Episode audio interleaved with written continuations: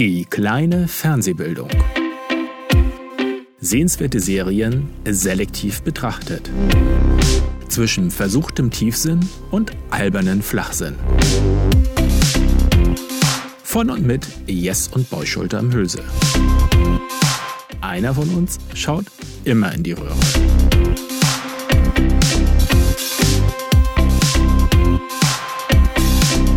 Und los geht's. Hallo! oh, sogar mal synchron geschafft. Hm. Ja. Wir haben es endlich wieder geschafft nach, ich glaube, drei Verschiebungen. Waren es nicht mal drei? Ich glaube drei. Wir haben dreimal um eine Woche verschoben. Aber äh, trotzdem, wir haben es geschafft. Äh, es ist noch Januar. Es ist der, die erste Aufnahme in diesem Jahr, ne? Die erste Aufnahme in diesem die, Jahr. Die vorherige war, glaube ich, die letzte im letzten Jahr. Vielleicht sollten wir einfach mal zwei Serien in Angriff nehmen und ein paar Folgen auf Vorrat machen, damit du was versenden kannst, wenn wir. Ja, es klingt alles sehr klug.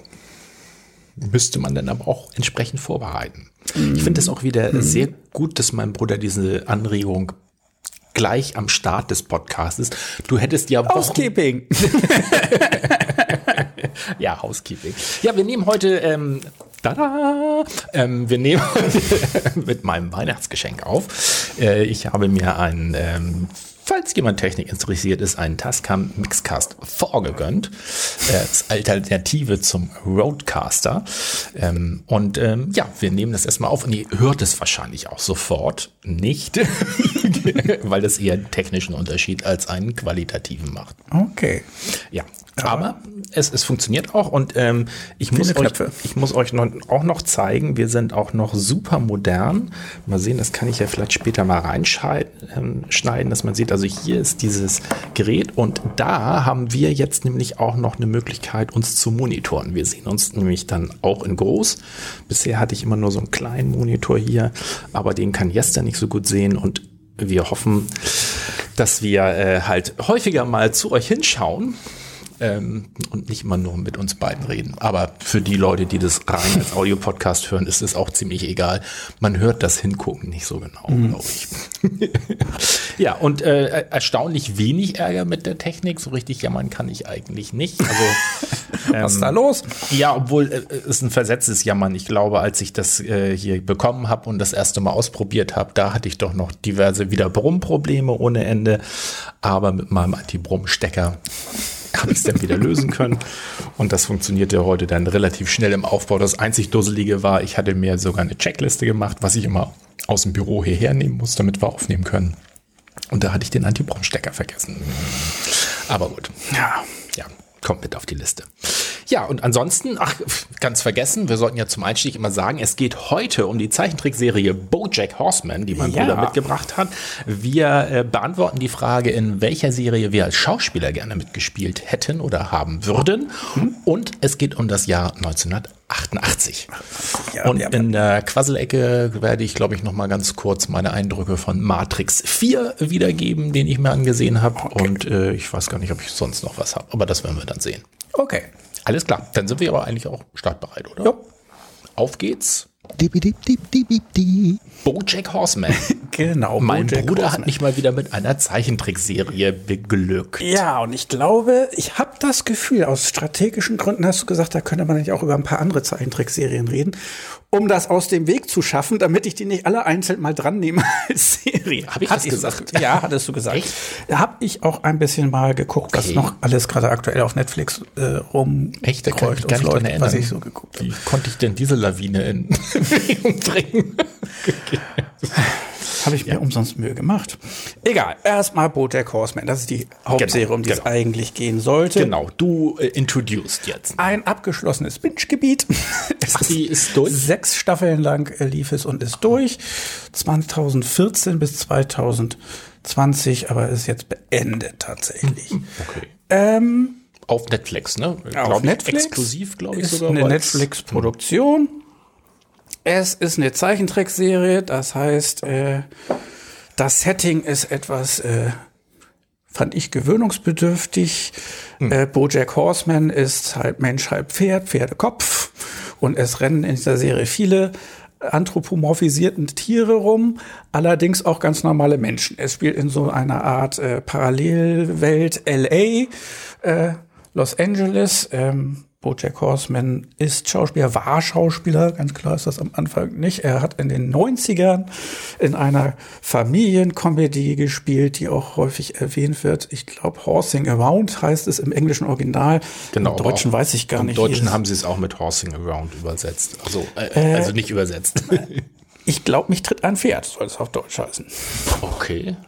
Aber ich meine, ich habe es auf alle Fälle irgendwo gehört. Auch als Horsing Around? Ja, weil Hast du es denn auf Deutsch? Ja, ich habe auf Deutsch, ich habe das auf Deutsch ja versehentlich auf Deutsch geguckt und dann war ich aber schon, ich habe sechs Folgen, glaube ich, gesehen. Ja.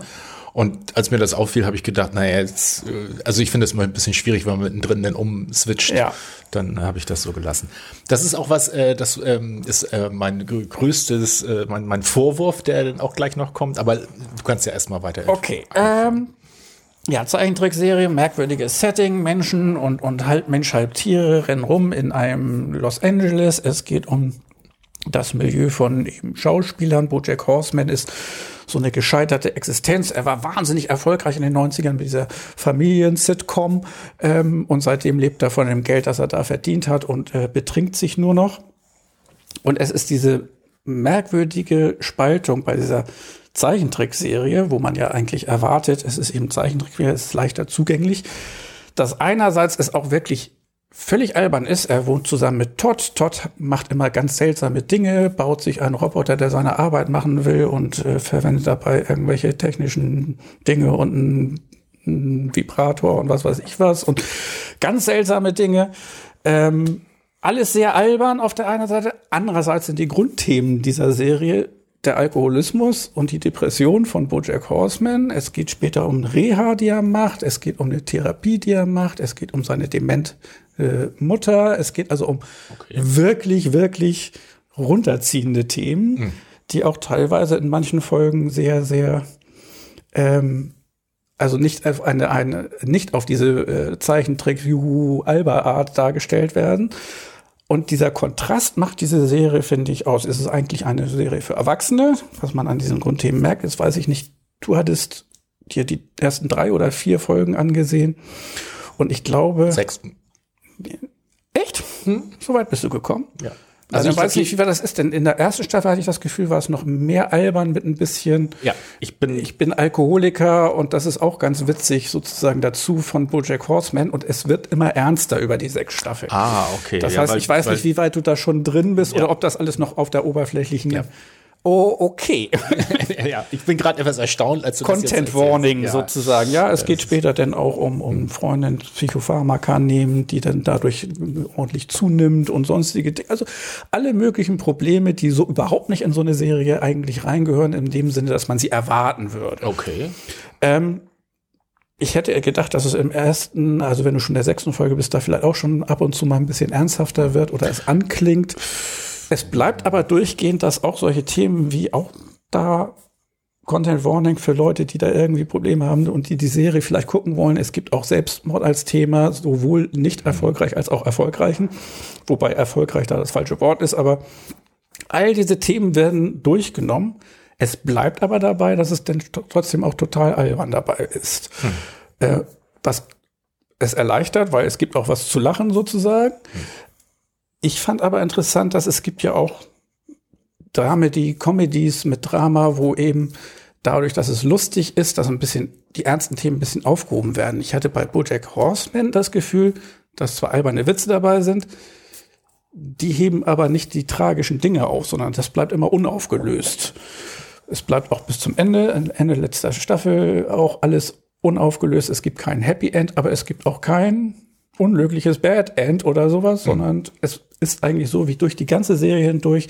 Diese Probleme sind vorhanden, sie werden dargestellt, so wie sie auch im wirklichen Leben vorkommen. Und es wird eigentlich auch dargestellt, dass es wie im wirklichen Leben keine Happy End Lösung gibt, wie sonst in irgendwelchen Filmen, aber dass auch nicht irgendwie alles total unglücklich ist, sondern man lebt damit sozusagen. Man arbeitet dran, man geht in seine Therapie und danach ist man immer noch nicht total geheilt und der beste Mensch der Welt, sondern hat seine weiteren Probleme. Und das fand ich interessant in diesem völligen Kontrast zu der Art der Darstellung. Es ist eine Zeichentrickserie, es ist knallbunt, das Setting ist ein bisschen irreal und Todd ist eigentlich derjenige, der, glaube ich, durchgehend ziemlich unernst bleibt. Deswegen habe ich ihn gleich als ersten genannt, der hm. seine Experienzen macht, wenn Bojack Horseman als auch Zeichentrickfigur noch so auf der Suche nach sich selbst ist, sozusagen, ist Todd einfach ein, alberner Sidekick, der hm. durchgehend auch so bleibt. Und das ist ein, fand ich, interessanter Kontrast und macht diese Serie aus. Jetzt finde ich interessant, wie weit du gekommen bist, weil du sagst, das war in der ersten Staffel bis zu dem Punkt, wo du gekommen bist, noch nicht so das Thema, was ich mir vorstellen kann, weil ich meine, auch in der ersten Staffel ist es insgesamt noch ein bisschen flach gehalten. Wenn du ja. jetzt sagst, die ganzen Themen, ja, also ich, ich ja noch gar nicht ich vorgekommen. kann ja eigentlich gleich sozusagen äh, ähm, einsteigen mit ja. dem größten Bang, indem ich sage, also das ist definitiv die Serie, mit der ich mich am schwersten getan habe von all denen, die du mir mal so jetzt angetragen hast, ähm, weil, ne, weil weil ich, also ich tue mich mit Zeichentrickserien, also es, es sind keine Sachen, wo ich drüber stolper und denke, oh, eine Zeichentrickserie, mhm. da muss ich mal reingucken. Das ist ja bei mir gar nicht der Fall. Alles, was so an äh, nicht äh, aus jungen Jahren jetzt an Zeichentrickserien hast du mir eigentlich ja. äh, ähm, ähm, eingebrockt. Ähm, wobei ich, einmal hatte ich ein, ähm, ach, was war das hier noch? Äh, das mit den, diese Disney-Serie mit den zwei, da war hier auch Melly zu Gast. Ähm, Gravity Falls. Gravity Falls, genau. Das hat mir aber äh, doch so gut gefallen, das habe ich ja sogar komplett durchgeguckt. Und ähm, dann habe ich ja, wobei mir da auffiel, ich weiß gar nicht, ob ich da sozusagen freiwillig schon vorgegriffen habe, aber ähm, wie heißt die dann auch, diese mit dem verrückten Doktor, der mit der immer säuft und rülpst. Rick und Morty. Ja, genau. Die, die Serie, ich glaube, die haben wir aber noch gar nicht offiziell besprochen. Ich weiß gar nicht, in welchem Zusammenhang ich da schon mal reingeguckt hatte. Ähm, das ist auch nicht so mein Stil, aber die hat mich noch eher mit ein paar Sachen gekriegt. Bojack Horseman ähm, kriegt mich eigentlich so gar nicht so richtig, weil es eben ähm, das, was du, also wobei ich jetzt interessant finde, was du gerade beschreibst, fände ich jetzt auch schon wieder interessant.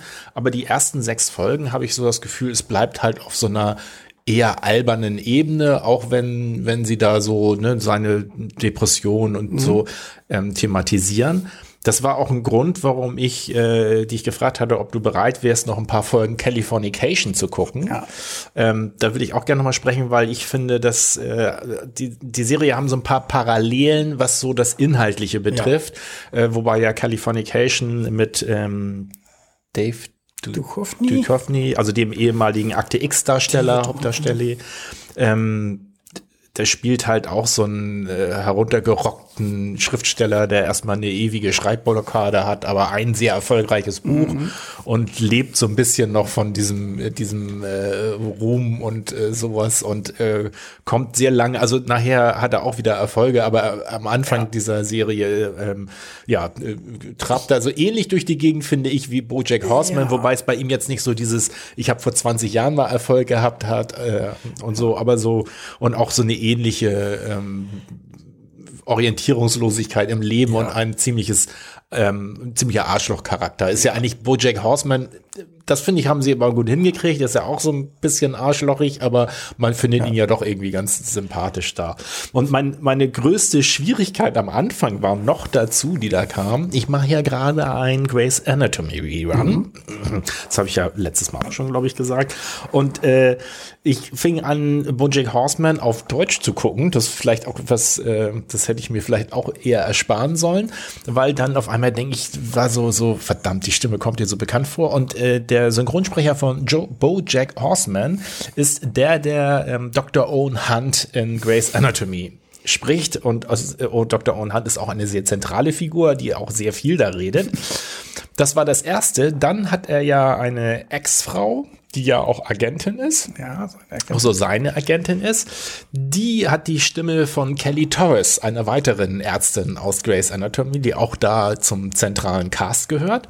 Prinzessin Und, Caroline übrigens ist eine, Ach, genau. Katzen-Mensch-Kombination Genau. und heißt tatsächlich Genau. Prinzessin, was ich sehr Und dann, dann dachte ich so, das kann doch nicht wahr sein. Dann kommt diejenige, also es, äh, ich weiß nicht, wie weit sich das nachher durch die Staffeln durchzieht. Äh, also er ist ja schon ewig beauftragt und hat wohl auch Geld schon dafür gekriegt, eine Biografie zu schreiben. Und weil der Verlag merkt so irgendwie, das wird nie was mit ihm, stellen sie ihm eine ähm, Ghostwriterin zur Seite. Äh, Den Namen habe ich jetzt auch schon wieder vergessen. Ähm, Nguyen auf jeden Fall. ja, aber wie war genau. der Also jeweils und äh, die, äh, also Diane. Diane. genau. Und da geht ja geht zumindest in der ersten Staffel auch so ein Sideplot auf, weil es offensichtlich eine Nachahmerserie seiner Serie gab. Ich weiß den Titel gerade nicht, wo ein äh, einer mit einem Hundekopf äh, halt, ähm, das war hier Mr. Peanut Butter. Mr. Peanut Butter hat, hat da gespielt. Und äh, der ist mit dieser Ghostwriterin irgendwie zusammen und zwischen Peanut Butter und Bojack Horseman, aber mehr so von Peanut Butter aus agierend, gibt es auch mal so einen gewissen Konkurrenzkampf und so ein, wer ist hier der bessere oder tollere oder was weiß ich was. Also äh, da, das wäre noch was, wo ich auch ein bisschen neugierig wäre, wie sich das noch weiterentwickelt. Aber diese Frau, die auch eine zentrale Rolle mit einnimmt, die hat die Synchronstimme von Meredith Grey, der Hauptprotagonistin. von Grey's Anatomy. Und das war so erstmal so, dass ich so dachte, so Leute, das kann doch nicht euer Ernst sein. Dann musste ich erstmal mich sehr ent Grey's Anatomien, um das dann ein bisschen unbefangener gucken zu können. Ah, ich muss sagen, im Nachhinein, wir haben ja die Regel sozusagen, derjenige, der die Serie nicht kennt, guckt drei Folgen. Hm. Und äh, das sind eben die ersten drei mindestens. Ähm, das war vielleicht ein Fehler. Ich hätte ihr vielleicht Folgen rauspicken sollen, Ja, weil es ist auch so, dass auch auf Internet Movie Database die erste Staffel mehr so mittelmäßig ist und ab der zweiten wird die sehr hoch bewertet. Ich glaube Ah. auch die erste wird hoch bewertet, aber zweite und dritte deutlich höher. Okay. Ähm, weil ich glaube, da findet das Ganze auch erst seinen eigenen Ah, Stil. ja, okay, das erklärt so ein bisschen. Also, ich, weil ich fand es wirklich sehr, doch ein bisschen lahm. So, es war, es, das Setting ist so ganz, ja, denkt man so, okay, so mit diesen Tierköpfen und ähm, die aber eigentlich spielen diese äh, vermenschlichten, diese Anthromo, tro, anthropomorphen Charaktere, also diese äh, Tiere, die in Menschengestalt bis auf den Kopf halt rumlaufen, ähm, also das ist eigentlich, als wären die Menschen, aber es gibt dann immer mal wieder so kleinere Ausflüge, wo dann mal entweder im Wortwitz oder dann irgendwie ein Tier dann doch mal was macht, was eigentlich das Tier normalerweise macht, indem es wegglitscht oder äh, ähm, äh, Oder jemand genervt einen Ball werft, weil Mr. Peanut Butter ihm auf den Keks geht und der als Hund sofort hinterher Ja, genau, so, so eine ganz kurze Anspielung gibt's ja. da nochmal. Ähm, ja, und den Todd-Charakter, das äh, hast du ja auch gerade erklärt, den fand ich so am, am, weil ich finde, das ist so das, was ich am Zeichentrickfilm immer so gar nicht schätze, so dieses, dass Stories dann dadurch, dass es Zeichentrick ist, können sie ja auch wunderbar übertreiben, so und ähm, aber dann wird so übertrieben, so, also keine Ahnung, die eine, die letzte, ich glaube in der sechsten ist Bojack Horseman irgendwie nach New York verreist und sagt Todd halt noch so, ja, aber hier ähm, ähm, mach keinen Unsinn, wenn du zu Hause bleibst. Oder hat ihm noch so einen Brief geschrieben so. Und da weiß man schon so, ja klar, jetzt geht wieder irgendwie so eine Geschichte los, dass da die Riesenparty läuft oder irgendwas anderes. Und, und genau das passiert auch. Und das finde ich ist an, an vielen Stellen so, wo ich so denk das überrascht mich nicht. Und das ist, finde ich, eher so, ja, hm, so. die Klischees, die da durchgebracht Wobei ich mich gewundert habe, ähm, Bojack Horseman, dieser gescheiterte Existenz, die eben von früherem Ruhm ein bisschen lebt, im Alkohol versinkt, ein bisschen depressiv ist und nach seinem äh, Lebenssinn sucht. Das ist so eine Grundstory, die dachte ich, das ist ja eigentlich was, was schon oft da war. Jetzt hast du Californication daran geholt, was eigentlich sehr parallel ist, wenn man es überlegt. Dann fiel mir noch ein von Robin Williams der Song Come Undone oder sowas. Äh, das Okay. ist ein bisschen so, als äh, wäre die Serie darauf geschrieben, aber fiel mir fiel mir nicht ein und ich glaube, es muss da deutlich mehr geben, weil mir kommt das so vor, als wäre das eine Trope, die jetzt nicht die alleraugelutschteste ist, aber die doch häufiger vorkommt. Ja, also jetzt nicht mit diesem ernsten Anteil, aber mir ist sofort Two and a Half Men ist ein sehr ähnliches Stimmt, Setting, weil da ja der ja, ja, ja. Charlie Sheen spielt ja den Hauptdarsteller, der, also gut, der ist jetzt nicht, der hat nicht den Ruhm vergangener Tage, aber der eben halt dadurch, dass er irgendwelche Werbejingles schreibt, unglaublich reich ist. Damit ist er unglaublich reich geworden und muss aber auch total wenig arbeiten, um sein Dings aufrechtzuerhalten. Und äh, ich glaube, die, der Clou ist ja halt da dran, dass du, wenn du so eine Figur hast, die ist halt finanziell so ab, also lebt in so einem finanziellen Überfluss, dass das für, für diese Figur kein, kein Rahmen oder keine Einschränkung mhm. ist. Ne? Also die muss nicht überlegen, kaufe ich das Auto oder kaufe ich es nicht, sondern das ist alles irgendwie beliebig. Und ähm, dadurch werden diese Figuren ja halt so humorvoll unrealistisch. Also so, ne, dass sie sich überhaupt nicht auskennen. Ähm, irgendeine Folge bei Tour in the Half Man äh, kündigt ja die ähm, seine Haushälterin oder so und dann sagt er, ja, wie schlimm kann das denn mhm. sein? Und versucht seinen Haushalt erstmal selber so ein bisschen in Gang zu kriegen, scheitert natürlich auch dran. Aber ist auch so, das war eine meiner Lieblingsszenen, wo er irgendwie im, im Keller ist und dann ähm, hilft ihm sein Bruder, der bei ihm ja lebt. Das ist ja so ein bisschen analog zu Todd. Ja. Ne? Hat er ja äh, in Tour and a Half Man sein ähm, Bruder, der eben super geizig und auch nicht so der allerhellste ist, aber so, so, so eine so eine Bauernschleue hat, um irgendwie immer über die Runden zu kommen. Und die sind beide im Keller und er will dann die Waschmaschine anstellen und dann hilft ihm sein Bruder dabei, ähm, wie er das machen muss, wo die Wäsche reinkommt, das Waschpulver und so weiter und so fort. Und sein Bruder kann das so überhaupt nicht glauben, dass er da so wirklich das noch nie gemacht hat und sagt dann am Schluss, sagt er so, ja, hm, aber woher weiß ich denn, wann sie fertig ist? Er sagt, die ruft dich nachher an und sagt Bescheid. Oh, sagt er, das ist ja toll. und muss man bedenken, das ist eine Serie, die lief so vor 2010 war so die Folge Folge. Das heißt, da war noch nicht wie heute, ne, dass alle Geräte angeschlossen sind so und er so ganz begeistert. Und sein Bruder steht da nur so, denkt so, oh nein, das kann nicht angehen. Und dann irgendwie, das finde ich, sowas finde ich immer total genial als Gag eingebaut. Die Serie läuft mit dem Thema und irgendwann ruft ihn jemand an, das Telefon klingelt und er so, die Waschmaschine. Die Waschmaschine. so. Also so, aber das fand ich war ähm, die nächste, die mir so einfiel, die sehr nah dran ist. Ne? So, wobei da halt nicht diese dieser Depressions-Thematik äh, ähm, ja. ist nicht mehr drin. Ja, aber das hast du ja in, der, in den ersten Folgen noch gar nicht so mitgekriegt. Ich, als irgendwo war es, ähm, habe ich mir aufgeschrieben, die Website Vulture titelte 2014, also als es losging, mhm. Bojack Horseman sei die lustigste Show aller Zeiten über Depression.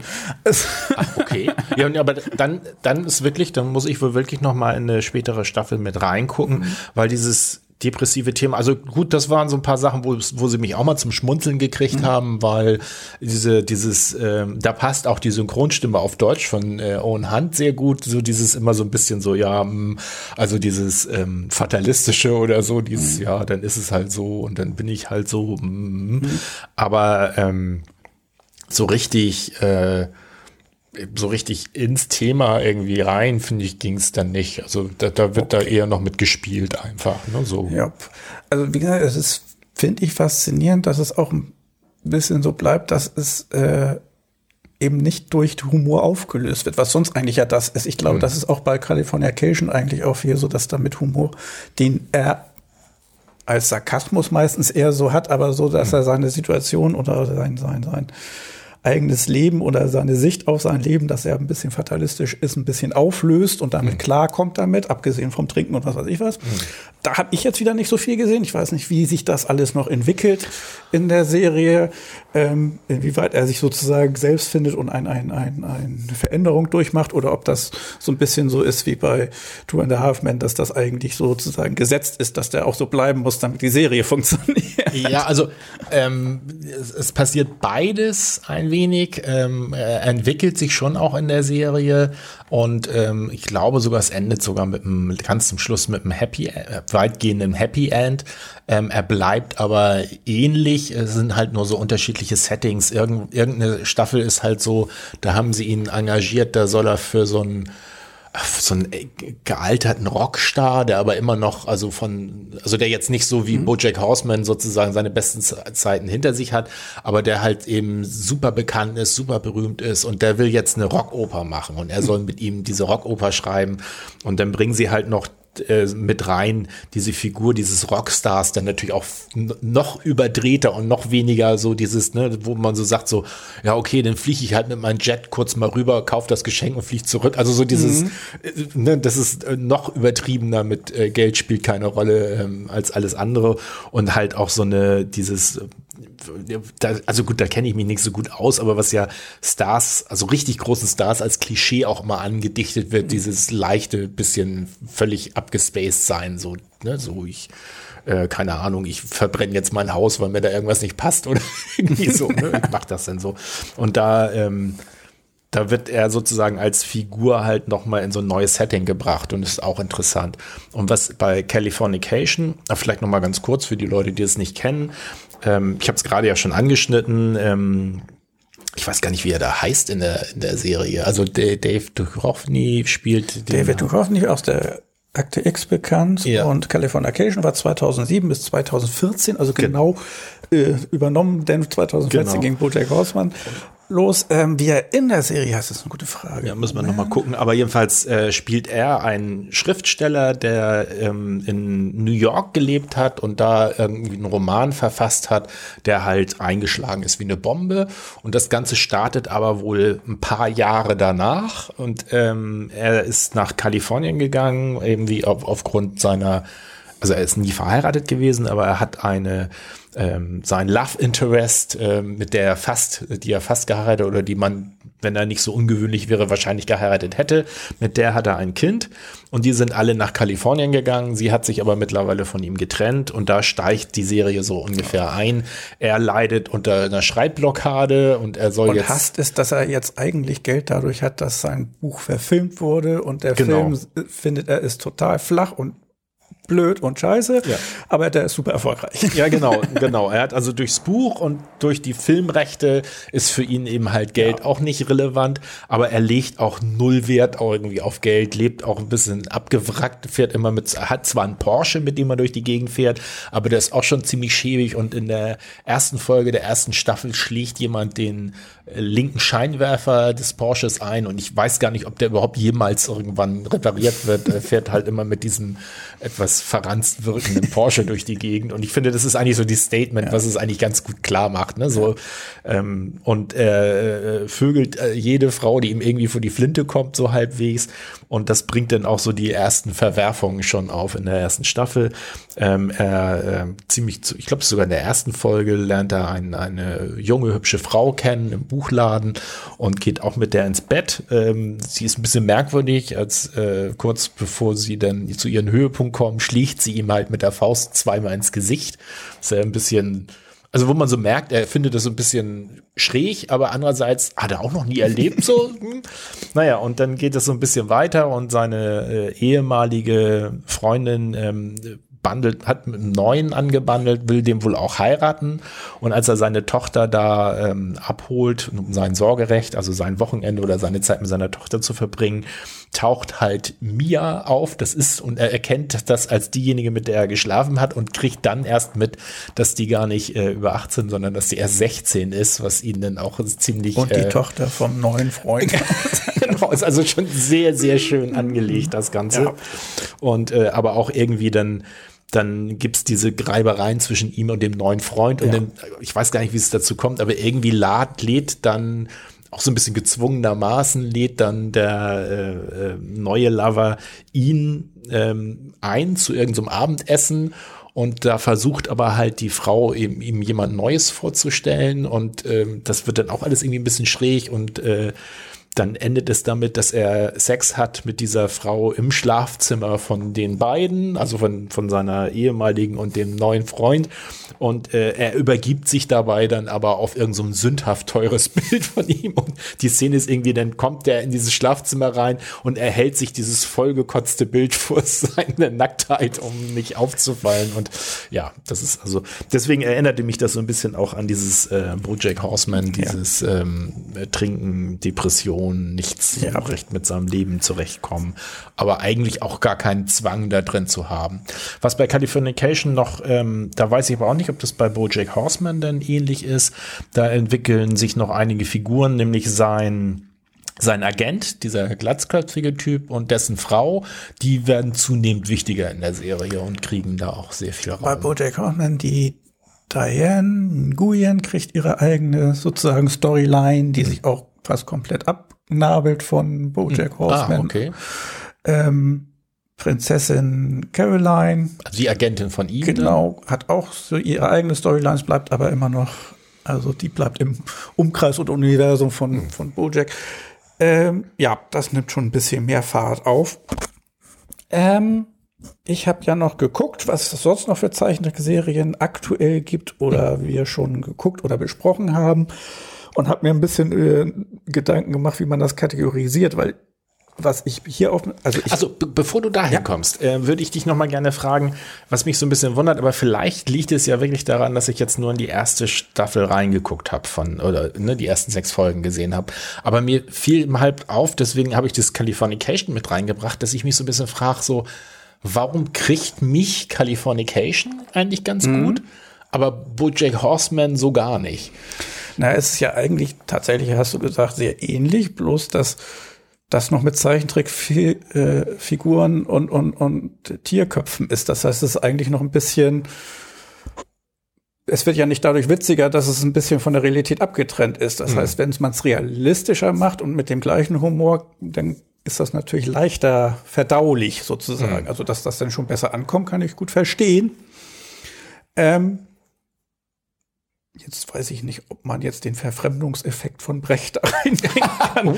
weil sie deswegen ein bisschen Abstand zu diesen Dingen äh, kreieren, indem es eben dieses surreale Setting hat und hm. so weiter und es dadurch vielleicht besser möglich macht, eine Außensicht zu haben und das ein bisschen kritischer zu betreiben. Ich weiß es nicht. Das ist jetzt ein bisschen vielleicht zu überkandidelt für die äh, Besprechung einer Zeichentrickserie.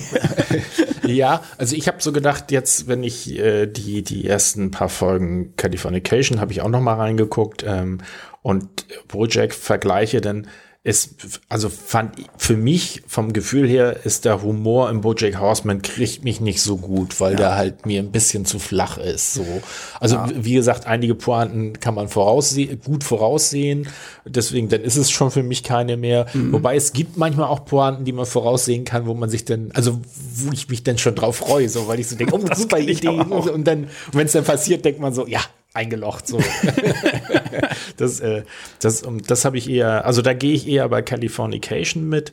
Ähm, und ich fand es eigentlich ganz interessant, die beiden gegenüber zu sehen, weil Californication ja auch sehr eigentlich auch schon ein gewisses surreales Setting. Also ich glaube, mhm. vielleicht gibt's in, in Los Angeles wirklich so Typen, die so rumlaufen, aber normalerweise äh, kenne ich keinen, der, sag ich mal, sich so, so nicht um Regeln schert und aber dabei dann so kreativ dagegen verstößt. Äh, und trotzdem halt ähm, ähm, ja, keine Ahnung, die Leute sich nicht von ihm abwenden mhm. letztendlich. Ne? Ich glaube, das ist ja so ein bisschen der Clou, ja. dass, dass er das alles machen kann und trotzdem sagt keiner, ja, du brauchst nie wieder mal mehr auftauchen. Ja, das ist vielleicht auch so, dass man da ein bisschen was, was heißt Neid, aber das sagt man, ja, das ist ja eigentlich, äh, das wird man ja eigentlich auch gern gegen Regel verstoßen. Trotzdem haben einen alle lieb und, und, und geldmäßig hat man trotzdem keine Probleme, auch wenn man sein ja. Auto kaputt fährt. Ja.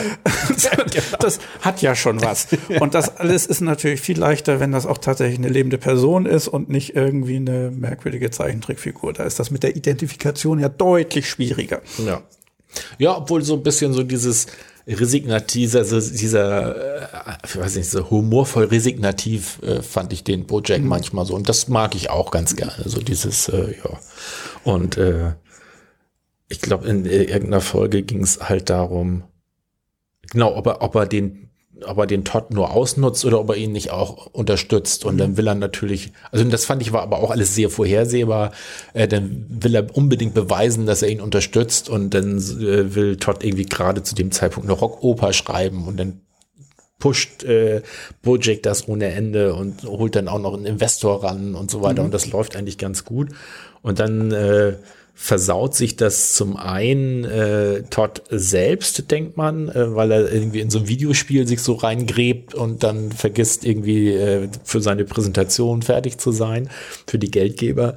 Und ganz am Schluss, das fand ich sogar noch ein bisschen überraschend, äh, stellt sich ja heraus, dass Bojack da eine ganze Menge äh, gedeichselt hat, damit das dann aber auch genauso kommt, dass er mhm. sich da in diesem Videospiel verliert mhm. und so weiter.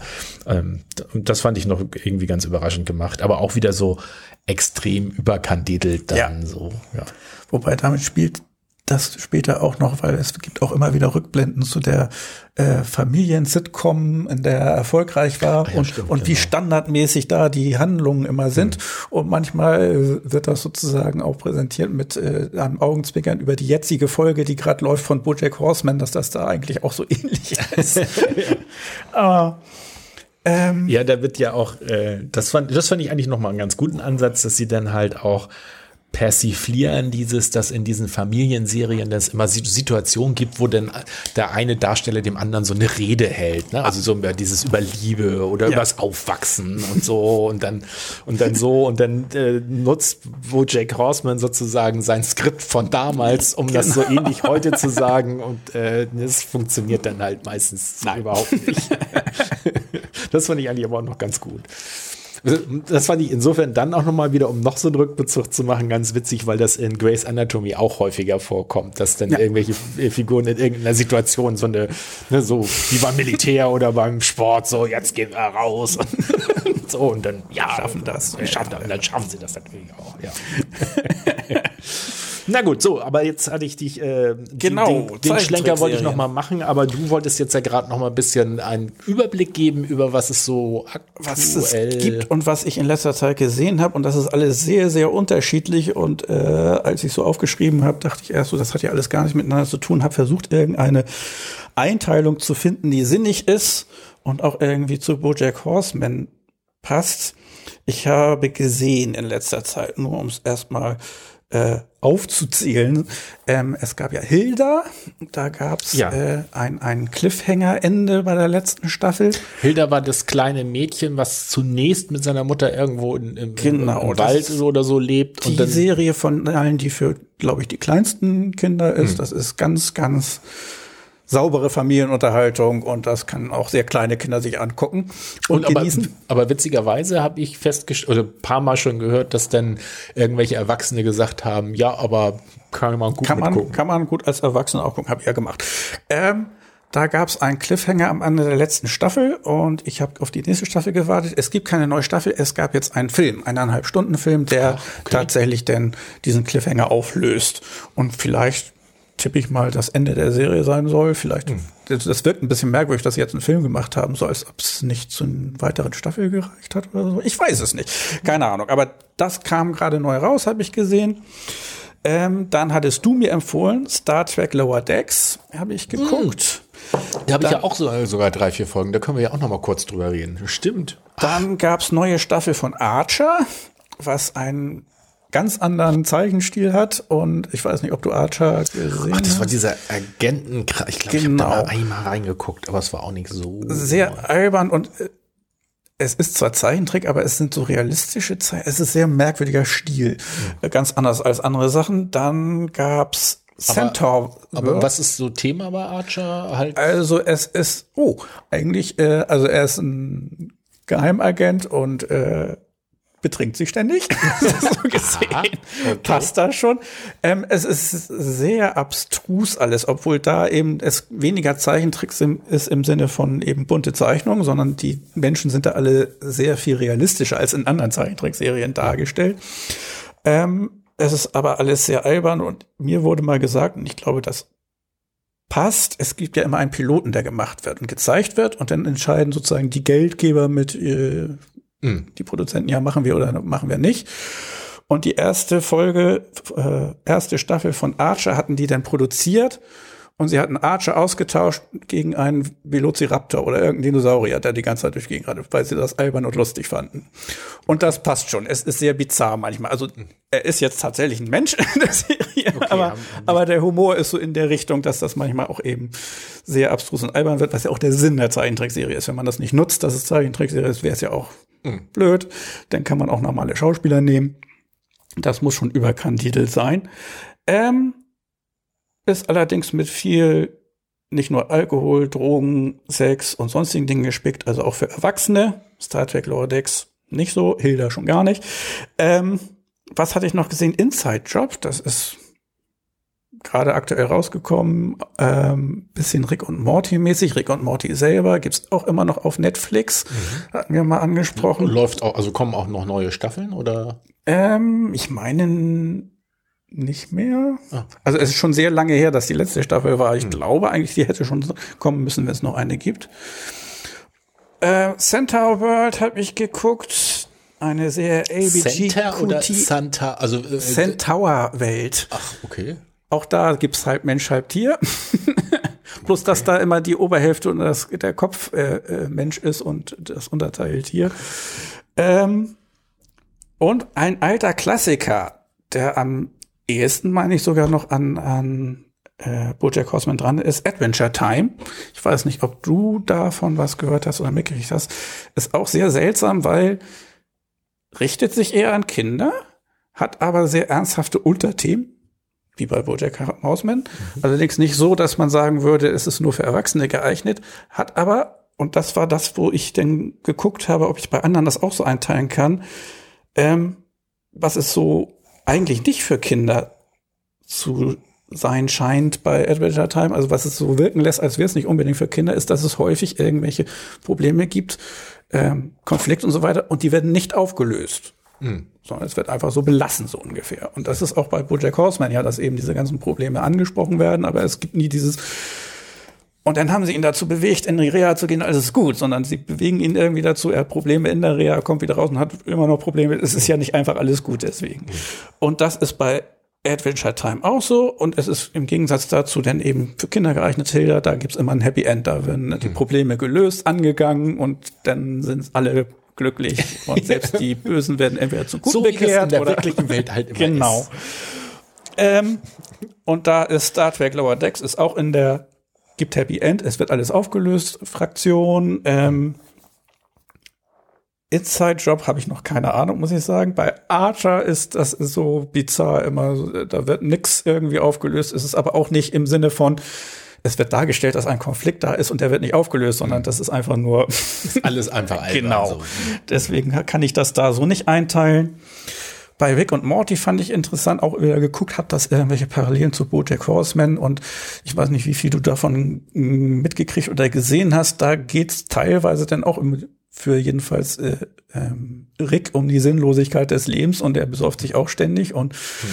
ähm, wird manchmal auf sehr bizarre Weise dargestellt, wie sinnlos sozusagen das Leben auf der Erde so ist für den hyperintelligenten Rick, der dann auch manchmal einfach entscheidet, okay, jetzt ist diese Dimension so vermurkst, dann beam ich mich mal mit Morty in die nächste Dimension, erschieße den Rick und Morty, die da leben, und habe dann ja, wieder ein normales, ich, richtiges Das war das, woran ich mich noch erinnerte, dass es irgendeine, irgendeine Folge gab, wo, wo äh, er feststellte, so, okay, die Welt ist eigentlich verloren und ja. sowas, und dann, dann wechseln wir halt die Dimension und ja. dann haben sie sich da ausgetauscht, glaube ich. Ja, und dann, so, ne? Aber ich glaube, diese Folge endet sogar damit, dass sie denn ihre Sies, die eben aus der Dimension sind, begraben da im Garten und, Morty ist völlig so ungefähr mit, zum fünften Mal das was soll's. Eine ganz andere Art sozusagen daran zu gehen, aber auch ein bisschen eben ja, äh, Sinnlosigkeit des Lebens mit drin. Komisch, ich fand dieses Rick und Morty, also äh, ist jetzt auch nicht, dass ich jetzt danach gucke, oh, gibt's neue Staffeln oder so und ich habe auch nur ein nur so viel geguckt, wie ich damals, ich weiß gar nicht, aus welchem Grund ich da angefangen habe zu gucken. Ich glaube, du drohtest damit, die zu wählen. Ja. Irgendwie. Und ich dachte, dann kannst du ja schon mal reingucken. Und äh, ich, äh, aber ich fand das irgendwie, das hat mich eher noch gekriegt, weil ich dieses völlig beliebige, so dieses, dass der, dass der, das Genie da in der Serie eben halt das so. Was auch wieder so eine Ausgangssituation ist, mit er macht ja auch, was er will und, und, was ist an wenig Dinge gebunden. Und genau wie in den anderen Beispielen, die wir hatten, verzweifelt eigentlich daran, dass er an keine Regeln gebunden ist und hat deswegen Probleme, einen Sinn im Leben zu finden. Ja, spannend, so hatte ich das noch gar nicht gesehen. Ja. Ähm, habe ich alles aufgezählt, was ich so an Zeichen sehe. Dann gab es noch Big Mouse, da geht's dann um Kampf das ist das Age. Mit, das ist mit diesen äh, Hormonmonstern, oder? Genau. Ja. Da habe ähm, ich, hab ich glaube ich, nur mal eine Folge oder so irgendwie mal kurz reingeguckt. Aber nicht dauerhaft. Und ich glaube, dann habe ich alles aufgezählt, was ich gesehen habe oder aktuell auf Netflix gefunden habe.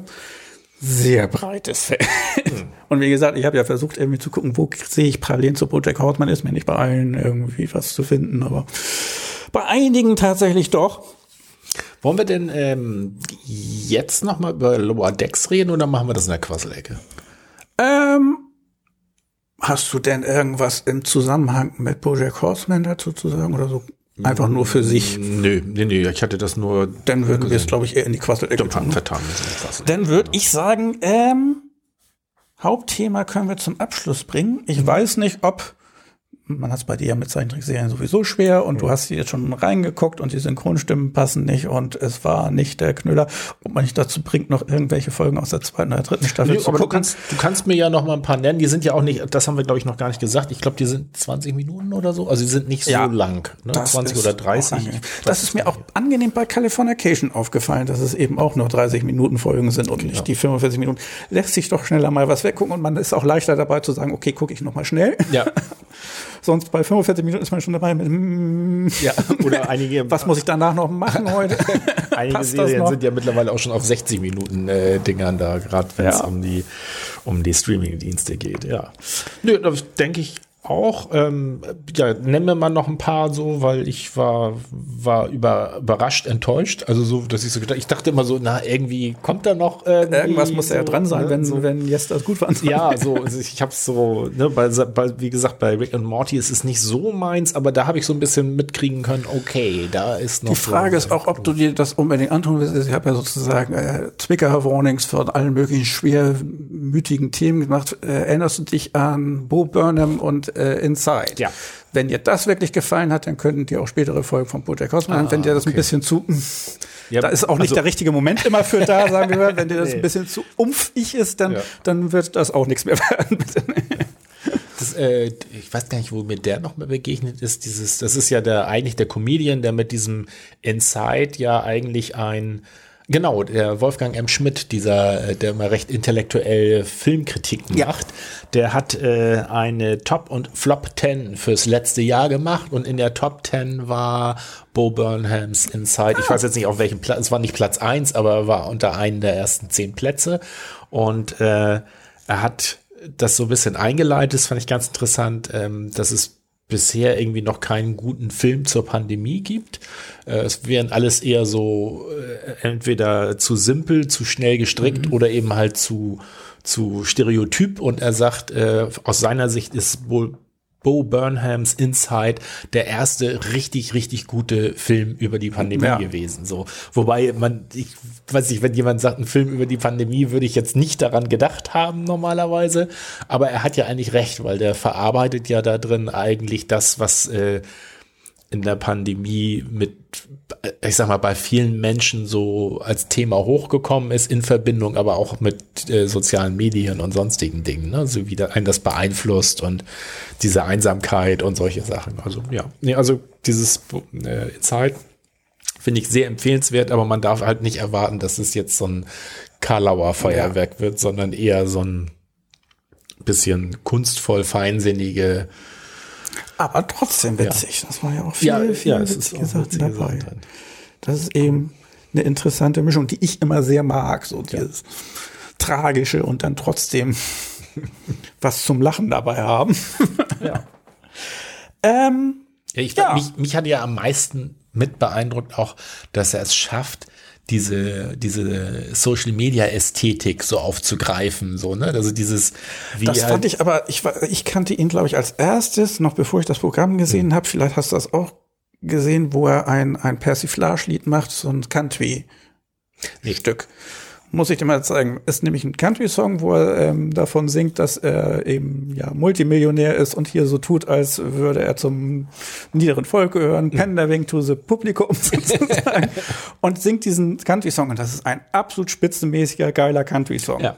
Gut Also durchproduziert. die- die geil zum Mitsingen. ihm Die sind sind ja- einfach spitzenmäßig und genauso finde ich es da. Er hat einfach diese, diese Art, wie das gemacht ist, aufgegriffen und genauso gut hingekriegt. Nicht einfach Ja. nur drüber lustig gemacht, sondern Nee, nee, perfektioniert. Ja, ja, ja, nee, genau. Er hat, er hat im Grunde genommen voll diese Insta, also eine gut gemachte Instagram-Ästhetik, aber dann auch noch eigen, also nicht einfach so persifliert, indem man es nachspielt, sondern auch so ein ganz eigene ähm, Zugang oder Level. Ich weiß gar nicht, er hatte so Kätzchenzweige irgendwo mal so runterhängen, die so um ihn rum, also so, ne, wo man so denkt, so cool, echt cool gemacht. Also nicht nur einfach, wir machen uns da lustig drüber, sondern äh, wir, wir bringen eine eigene Idee und treiben das dann so richtig.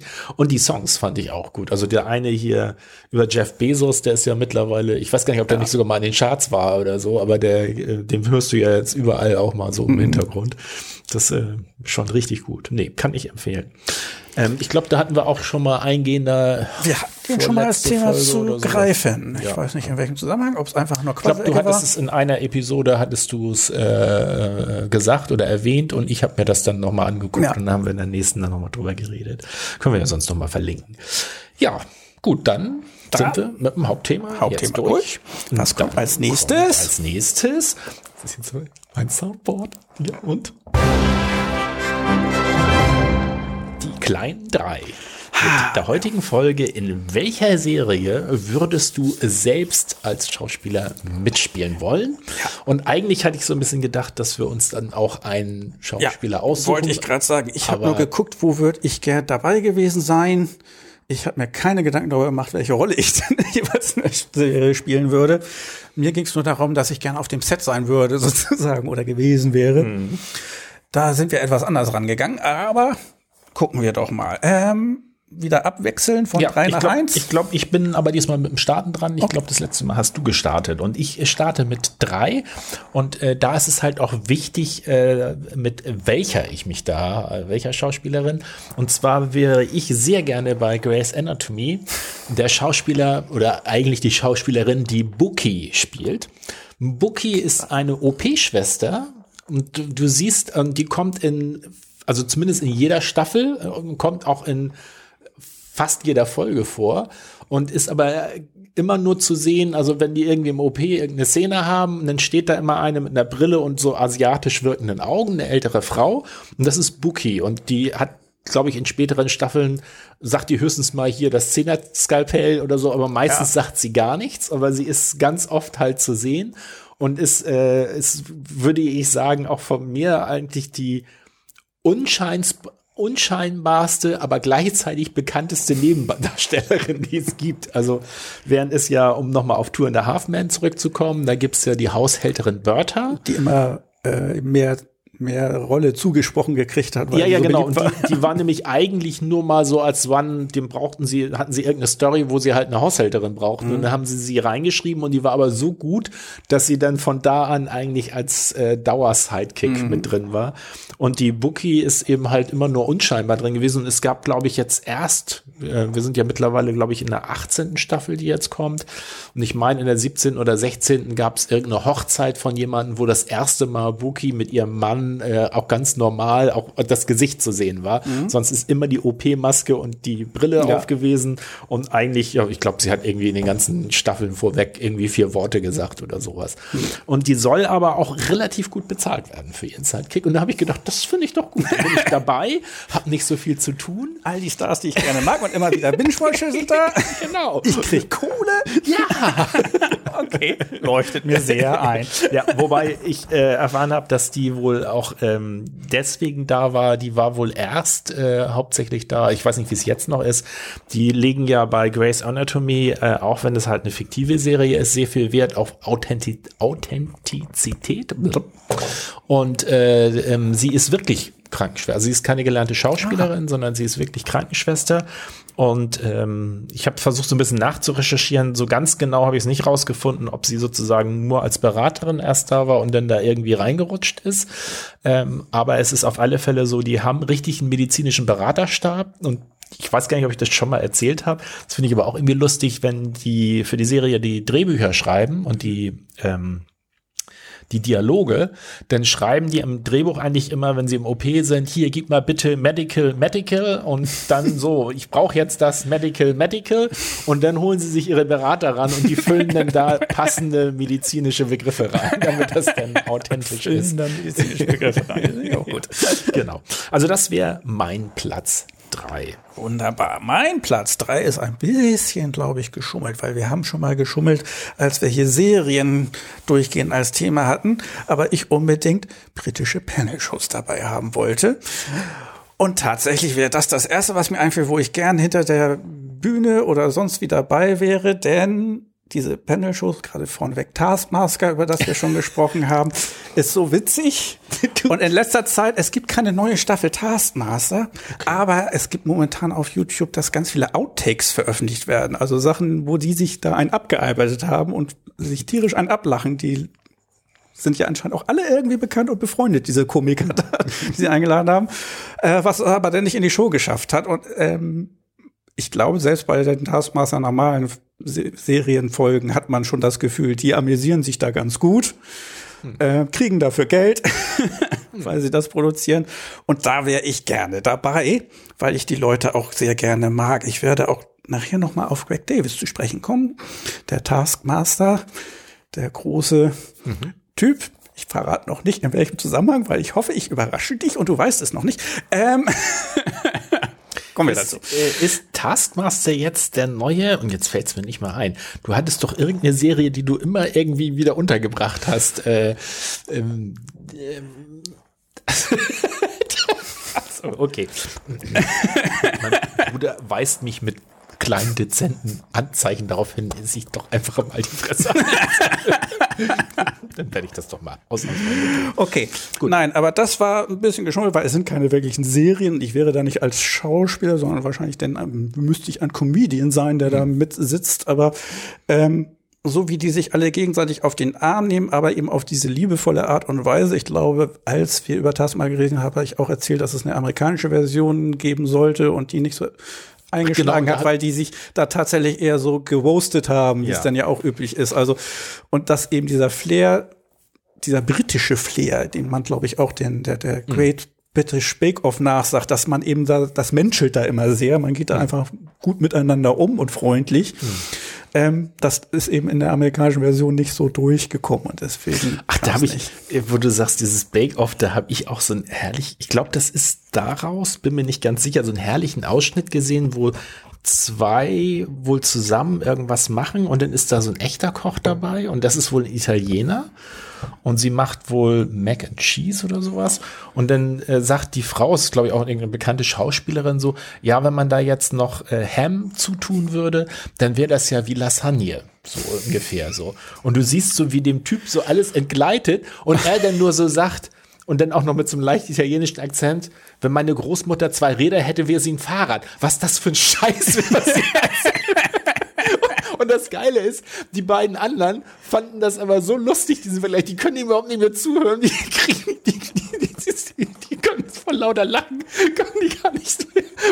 Ja, als man so sagte, meine Oma zwei Räder hätte, dann wäre sie ein Fahrrad. Was ist das denn für ein das, das, und, dann, und er macht ganz ernst so, ne? Das ist ein anderes Gericht, anderer Geschmack oder so. Das hatte überhaupt nichts miteinander zu tun. Die beiden können, die können nicht mal mehr zuhören, weil sie so fertig Ja, das sind auch bei vielen der Outtakes so, aus Taskmaster. Deswegen, warum sie nicht reingekommen sind, die lachen sich da so ein ab dass es nicht mehr, nicht mehr weitergeht. Genau. So Schluss, ja. Und sie nochmal anfangen müssen, was ja. dann auch herrlich ist, bei den Austakes zu sehen, wie denn ähm, immer dasselbe nochmal angefangen wird und gesagt wird. Also wenn er, was weiß ich, die, die ähm, Punkte präsentieren will und sich dabei verhaspelt, mhm. dann wird darüber nochmal ein Witz gemacht, dann fängt er wieder an, verhaspelt sich an derselben Stelle und beim mhm. fünften Mal irgendwie kriegen sie dann alle einen Lachkrampf und es geht gar nicht mehr weiter. Ähm, ja, wie gesagt, wäre kein Schauspieler, wäre ein Comedian, wäre da sitzend mit äh, englischen, humorvollen Menschen, äh, die sich alle gegenseitig gerne mögen und mhm. auf den Arm nehmen und haben viel, viel, viel Spaß. Da wäre ich gern dabei gewesen. Ähm, ist aber nur auf Platz drei, weil ich auch selber das Gefühl habe, da ein bisschen zu schummeln, weil das ja keine richtige Serie also, ist. Also bringt mich damit eigentlich auf eine Idee, aber das passt auch nicht so ganz ins Konzept, weil ich, äh, was ich auch sehr schätze, das sind, ich weiß nicht, ob man das dann auch Outtake Takes nennt. Hier Trevor Noah moderiert ja mittlerweile, das ist ja ein südafrikanischer Schwarzer, der äh, eigentlich Comedian ist ähm, und äh, sehr erfolgreich ist und mittlerweile moderiert er aber in Amerika die Daily Show als äh, mhm. Nachfolger von irgendeinem anderen ganz Bekannten, der vorher 20 Jahre lang das gemacht hat. Und von dem gibt's ich weiß nicht, ob sie es auch Outtake nennt. Das ist ja immer so, wenn die die Show machen, gibt es ja immer die Werbung zwischendurch. Und die ja. machen ja oft live. Das heißt, er sitzt mit seinem Publikum im Studio und muss einen Moment warten, bis die Werbung vorbei ist. Und das wird ganz oft gezeigt, weil er da oft irgendwie so irgendwie Fragen aus dem Publikum, irgendwas aufgreift ja. oder irgendwie was, was sagt. Und das finde ich ist oft sehr, sehr amüsant oder sehr gut. Ähm, und ähm, das zeigen sie auf Insta meistens so als mhm. kleine Videoschnipsel. Und ähm, teilweise auch sogar politisch richtig in interessant. Also irgendwo hat er mal erklärt, dass er das schon versteht, aber ich, ich kriege nicht mehr so ganz den Clou zusammen, ne, dass da so Leute, die eben halt weiß und arm sind, sagen, ne, wie, wo soll jetzt mein Privileg sein? Ne? Mhm. Ich habe keine Kohle, ich komme ja nicht zurecht. So, wo ist jetzt mein weißes Privileg? und äh, erklärt dann halt so ein bisschen, worin äh, ähm, das Privileg, dass es eben eher daran liegt, dass, dass man eben halt als als Weißer eben halt bestimmt ne, über Jahrhunderte hinweg bestimmte Vorteile hatte, ne, mhm. dass man so Land, äh, die Vorfahren schon Land und so weiter kaufen konnte. Aber ich, aber er sagt, aber ich verstehe schon, dass man das dann nicht sehen kann in dem Moment. und das macht er immer sehr gut. Ja, das, also den würde ich sonst auch ganz gerne. Aber ich ja. gehe jetzt mal zu meinem Platz zwei. Ja. Und das ist Lost. Oh ja, okay. Lost, Lost mochtest du gerne und da würdest ja. du gerne mitspielen. Da hätte ich Lust gehabt mitzuspielen, weil einmal ist es ja so ein Tropeninsel-Setting. So, ja. okay, mit Flugzeugabsturz und, und so. ich fand am Anfang, also am, am Anfang, wenn ich mitgespielt hätte, ich hätte das Ende gerettet. das wär, ne? Dann hätte ich dafür gesorgt, dass das nicht du so. Du hättest dem Rauchmonster eine reingezimmert. genau. Das hätte ich aufgeraucht, das Monster. ja. Nee, aber ähm, ich fand äh, zu Beginn an Lost eigentlich diese, dieses Erzählen von Geschichten ganz gut. Bei Lost hätte ich jetzt auch ein bisschen Schwierigkeiten auszuwählen, welchen Charakter ich da hätte mhm. spielen wollen. Ich fand aber sehr interessant, der ist aber relativ, naja, früh, ich glaube in der dritten oder vierten Staffel. Es war ein äh, Engländer, der irgendwie so anfing mit seiner Band Musik zu machen und war, glaube ich, so gerade auf dem Sprung, bisschen erfolgreich zu werden, als mhm. der Flugzeugabsturz äh, kam. Und ich fand den Charakter recht interessant. Und bis da, wo er ausgeschieden ist, fand ich Lost auch noch relativ gut, weil die ja noch sehr mit diesen, äh, was passiert auf der Insel und ich, wir erzählen die Vorgeschichte dazu. Und das fand ich, da gefiel mir Lost noch relativ gut und das war noch nicht zu abgespaced. Also das mhm. Rauchmonster hätten sie sich vielleicht da schon sparen können. Es wäre sicherlich interessanter gewesen, wenn klar gewesen wäre, es, es spielt noch in so einer realistischen, ne, also in so, zumindest mhm. so, ich weiß gar nicht, welche Serie war das, wo wir das sagten. Ach, bei True Detectives war ja auch dieses, dass du eigentlich, ne, das ist immer, immer noch so, ne, also so schimmert mal so ein bisschen an, dass es vielleicht ein Mysterium ja. so ist, aber es ließe sich auch alles mit seiner Drogensucht und mhm. den ähm, den äh, Flashbacks oder sowas erklären. Ja. So. Und das finde ich, hätten sie in Lost äh, auch zumindest ja. lange auf so einer Ebene lassen können. Ich finde, sie haben, glaube ich, zu früh diese Mystery-Ebene reingebracht. Das heißt, Plus, du willst da gar nicht unbedingt mitspielen, du willst das umschreiben, du willst Autor sein. Und ja, ich, also ich hätte schon Lust, da Teil von gewesen ja. zu sein, als es noch gut war. Und aber dachte so, dann hätte ich vielleicht ja die Chance gehabt zu sagen, also wenn ihr das so macht, dann spiele ich nicht damit. Oder ein Aufstand der Schauspieler. Macht mehr Sinn. Make more sense. Das ist ein guter Slogan. Ja. Muss man, okay. Make more sense. Make more das wäre mal für so eine Demo. eine gute Idee. Ja, genau. Ja. Das ist Platz zwei bei mir. Bei mir Platz zwei. Ja. Du Nervbold muss es ja vorwegnehmen. Aber natürlich wollte ich noch mal wieder reinbringen, weil nach langer Zeit nicht dabei gewesen. Ich weiß es auch, was es ist. das neue Staffel, ne? Ja, es gibt eine neue Staffel. Oh. Queer Eye. Oh. Aber was hat Nein, das mit dem Taskmaster zu tun? Noch nichts, da kommen wir bei Platz 1 zu. Äh, okay. Queer Eye für alle es ist gibt so eine, ein so eine Taskmaster Queer Eye Joint Venture. ähm, mein Bruder strahlt gerade über alle Backen. Ähm, nur so zur Erinnerung, Queer Eye ist eine, eine Makeover-Show, eine amerikanische. Und ich wäre da gern dabei, nicht als Kandidat, ehrlich gesagt. Da wird man viel zu sehr von den fünf Leuten Ach, da welcher Berater wärst du denn? Ich wäre gerne hinter du dem. Du wärst für die Flecken Bühne, auf den T-Shirts zuständig. würde dem gern zusehen. Mich würde nämlich wahnsinnig interessieren. Die Show ist mit Sicherheit äh, nicht alles äh, frei, so wie es aufgenommen wird. Da wird auch einiges gescriptet sein, aber mich würde interessieren, wie viel, weil es doch immer den Eindruck macht, als ah. würden sie doch realistisch damit umgehen und sich das denn zurechtschneiden, dass das denn auch passt, aber dass das, was sie sich zurechtschneiden, sozusagen passiert ist. Aber bei so amerikanischen Shows bin ich mir immer nicht so sicher. Und mich würde das interessieren, weil ich mag die Show und ich fände es natürlich toll, wenn die nicht völlig verlogen und unsinnig wäre und alles nur vorher niedergeschrieben, was die Leute denn da auch zu sagen haben. Den Eindruck macht's nicht. Mich würde es aber interessieren. wie es tatsächlich ist. Außerdem wollte ich sie wieder mal reinbringen, weil es eine neue Staffel gibt und ich so lange kein Queerei mehr in, in unsere kleine Show gebracht habe. Ähm, ja. Du Querkopf, du. Das war mal Platz zwei. Ja, dann kommen wir jetzt zu meinem Platz eins. Und den finde ich ziemlich unkreativ, aber ich habe lange drüber überlegt, aber wenn ich mir wirklich überlegen würde, ich hätte freie Auswahl, wo ich als Schauspieler mitspielen kann oder könnte und habe dann eine Doppelbesetzung gemacht, die ich aber trotzdem noch unkreativ finde. Also, wenn es um die Vergangenheit ginge, wäre ich gerne bei Game of Thrones ein Schauspieler gewesen. Mhm. Äh, oder aber zu dem kommenden Herrn der Ringe.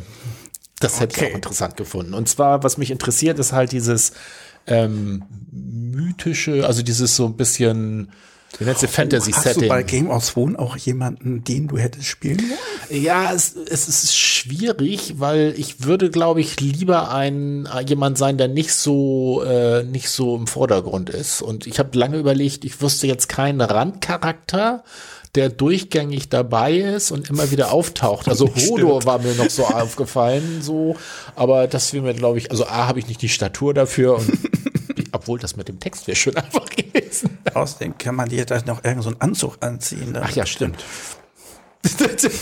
Damit ich da Michelin-Männchen-mäßig Marshmallow Hodo. Ja, also das stimmt. Hodo wäre vielleicht dann das Richtige gewesen. Der ist ja relativ äh, früh ja, stimmt, der ist, glaube ich, schon in Staffel 1. Der ist ja in War Winterfell. Staffel 1? In Winterfell ist ja Hodor. Ich meine, der ist schon ab Staffel 1 dabei. Und auch ziemlich bis zum Schluss. Ja, stimmt. Nee, Moment, wann, wann kommt er denn um? Es war nicht so früh, aber äh, dass er da die Tür hält sozusagen. Genau, ich glaube, müsste irgendwie vorletzte, letzte Staffel, wobei man ah, ja das heißt, die, die schlechten Staffeln, da bist du denn raus. Passt. stimmt, Machen wir so. Stimmt, ja, ja, genau, genau.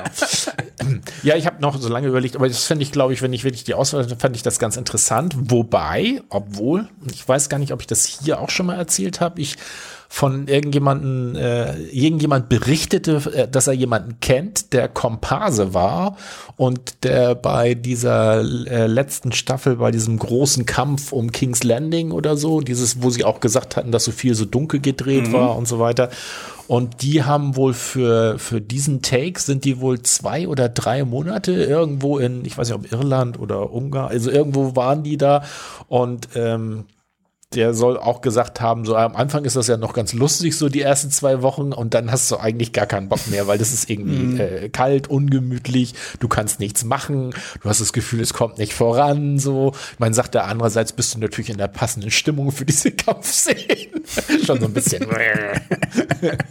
Aber so, da habe ich auch gedacht, so, hm, ob man da denn so Bock drauf hätte, so die ganze Zeit da so vor sich hinzugammeln und ja. Was äh, denn die Herr der Ringe Serie angeht, hast du denn davon schon irgendwas gehört oder mitgekriegt? Ich weiß nur, Nicht dass es so sie gibt, richtig. aber sonst. Also irgendwo haben sie die Schauspieler schon bekannt was sie gegeben, da verfilmen also wen sie verpflichtet haben. Also ich habe nur irgendjemanden hat geschrieben, dass er so befürchtet, das soll ja jetzt eine Serie sein, dass das denn sozusagen so eine Lindenstraße in Mittelerde wird, wo dann alle möglichen Randfiguren hergenommen werden und die kriegen dann alle irgendwelche Beziehungen und sterben und dann gibt's irgendeinen Krieg und nee, dass also das dann sozusagen so, so ausgelutscht wird.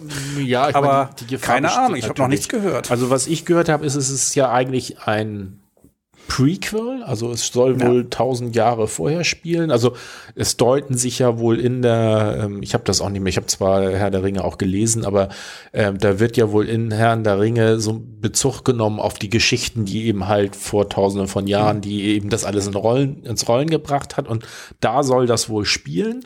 Und da gibt's eben halt auch schon Figuren, die benannt sind und die auch dann eine Besetzung bekommen haben. Und das sind halt aber nicht irgendwie der, der dritte Hobbit von nebenan, sondern auch schon damals irgendwelche Elben oder äh, Zwerge oder sowas.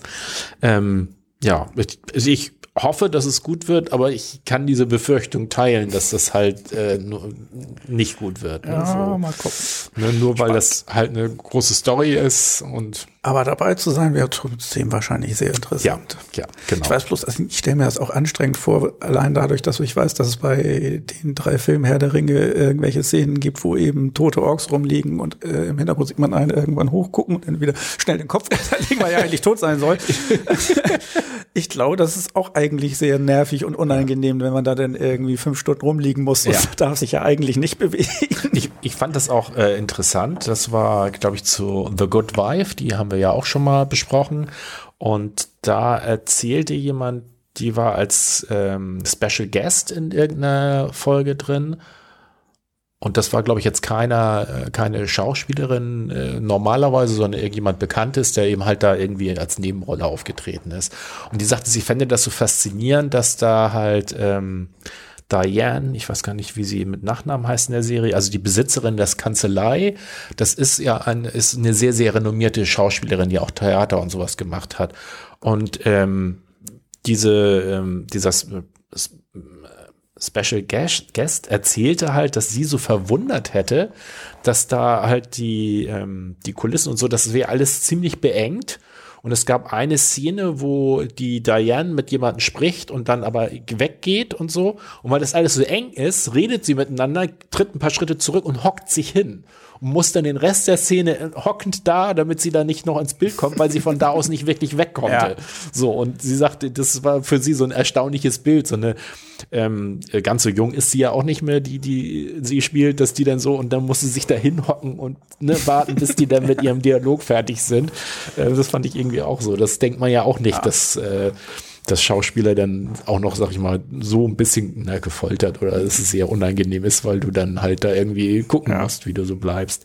Aber das fand ich auch sehr äh, äh, so ein bisschen schräg, dieses, äh, da weiß ich nicht, wie es, äh, ob es stimmt. Es gibt doch eine Dokumentation über Pornos ähm, aus, aus Amerika, Porn, das ist eine relativ bekannte und auch eher solide. So, und da sah man auch, dass die Frauen dann da ewig immer nackt da am Set rumstehen und sitzen und warten und so, weil, ja, genau. Wart, wart, wart. Ich glaube, warten ist bei Schauspielern so ja. mit das, was sie am meisten tun. Und dann möglichst in, von einer Sekunde auf die anderen da ja. sein, die Emotionen reinlegen in die zwei Textzeilen und dann wieder. Ja, dann wieder.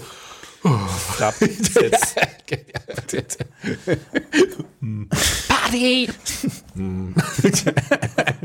ja, das ist, glaube ich. Und ich glaube, das. kann ich mir richtig vorstellen, das, die dann mit mega so ein bisschen rumgehen. So, und jetzt haben wir wieder Partystimmung. Bitte alle ordentlich abgehen. Danke. Kamera läuft.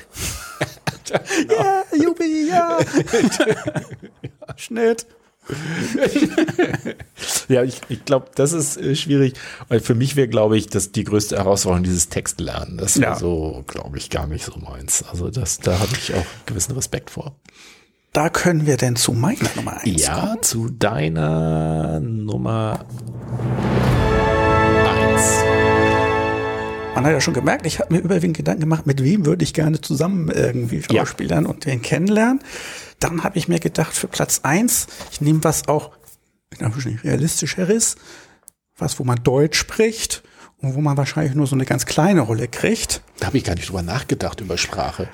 Und dachte mir, mit wem würde ich gerne zusammen was machen? Und es ist eine deutsche Serie und wir haben schon drüber gesprochen.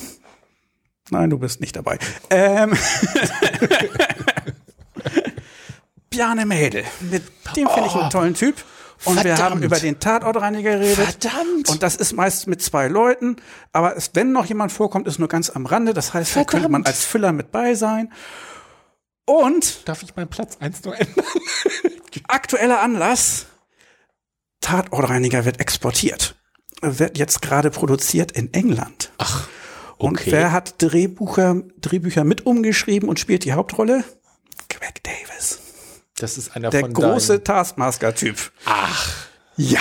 Das ist ja spannend. Das fand ich auch total irre und es gab schon irgendwie, also es ist noch in Produktion, aber es gab schon irgendwelche Promo-Bilder, wo er mit so einem Reinigungskittel zu sehen war und ich dachte, Mensch, das passt, das kann funktionieren. Ich kann ihn von Typen her auch da sehen und da bin ich sehr gespannt, wie das wird.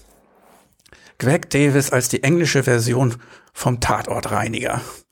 Tat Taskmaster Ghost Tatort rein. Ja, das ist, finde ich, spannend. Ähm, was mir dazu einfällt, ich versuche das gerade noch mal so nebenbei so ganz schnell rauszubekommen.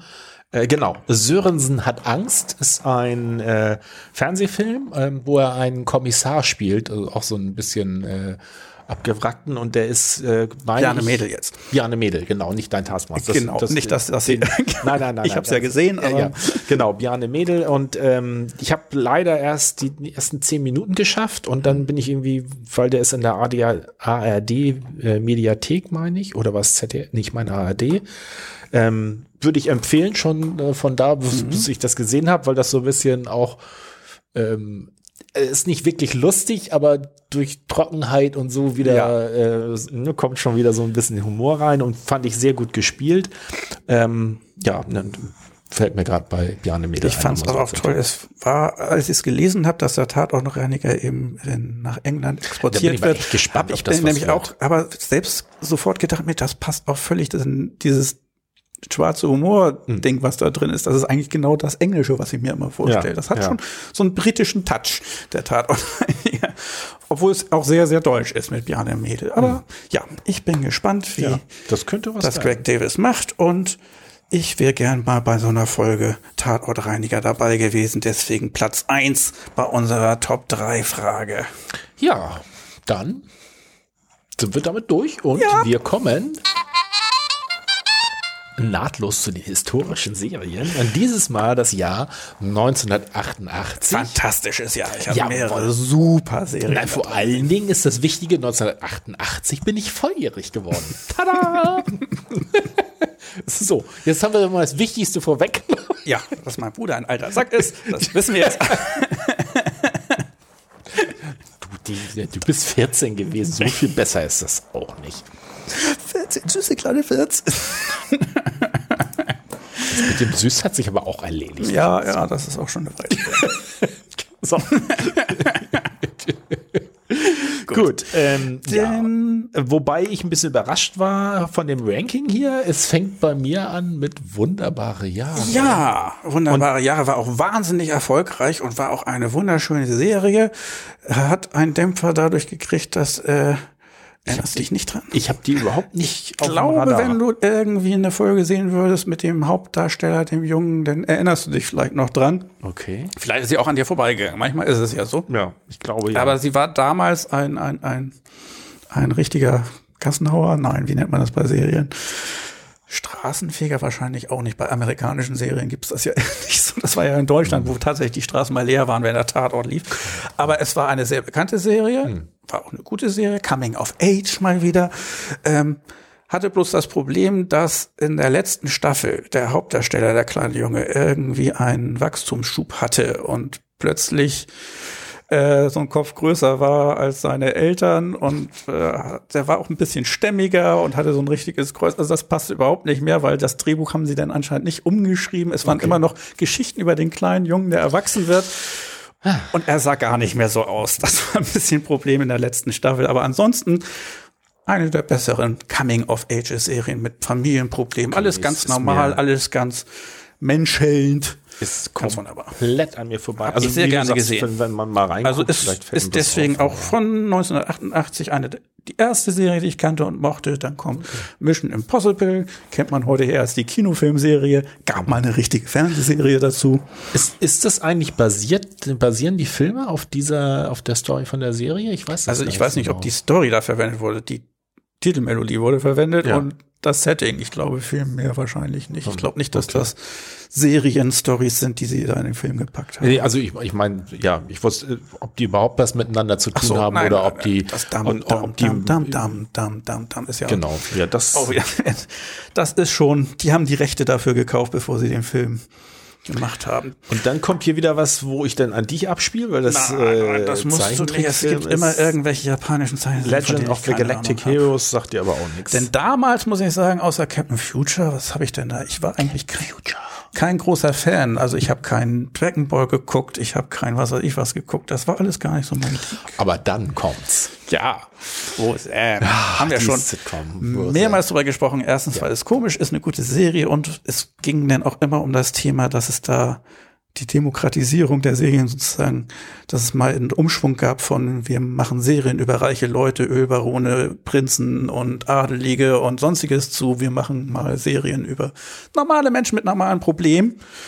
Wo, wobei das ja eigentlich auch schon wieder eher äh, äh, ein Understatement ist, weil es waren dann ja, äh, ja es kippte arme sogar, Menschen mit genau, sehr, sehr vielen Problemen. Mit vielen Problemen, sehr arm. Also von, von normal, ich glaube, es, mir kommt so vor, es gibt da so eine Übergangsphase mit, dann gab es dann eben die normalen Menschen, die mhm. mit den normalen Problemen und dann ging es über mit, jetzt sind wir mal realistisch und ehrlich, es gibt Leute in Armut, die Probleme haben, Job zu finden und ja. mit dem Geld klarzukommen. Und ich das stellen wir auch in der Serie dar. Roseanne ist auch die erste Serie, die ich mit, also wo, wo mir im Zusammenhang dieser Begriff White Trash, ja. also als, als Bezeichnung für halt Leute, weiße Leute, die sehr arm sind und äh, ja, kaum über die Runden kommen.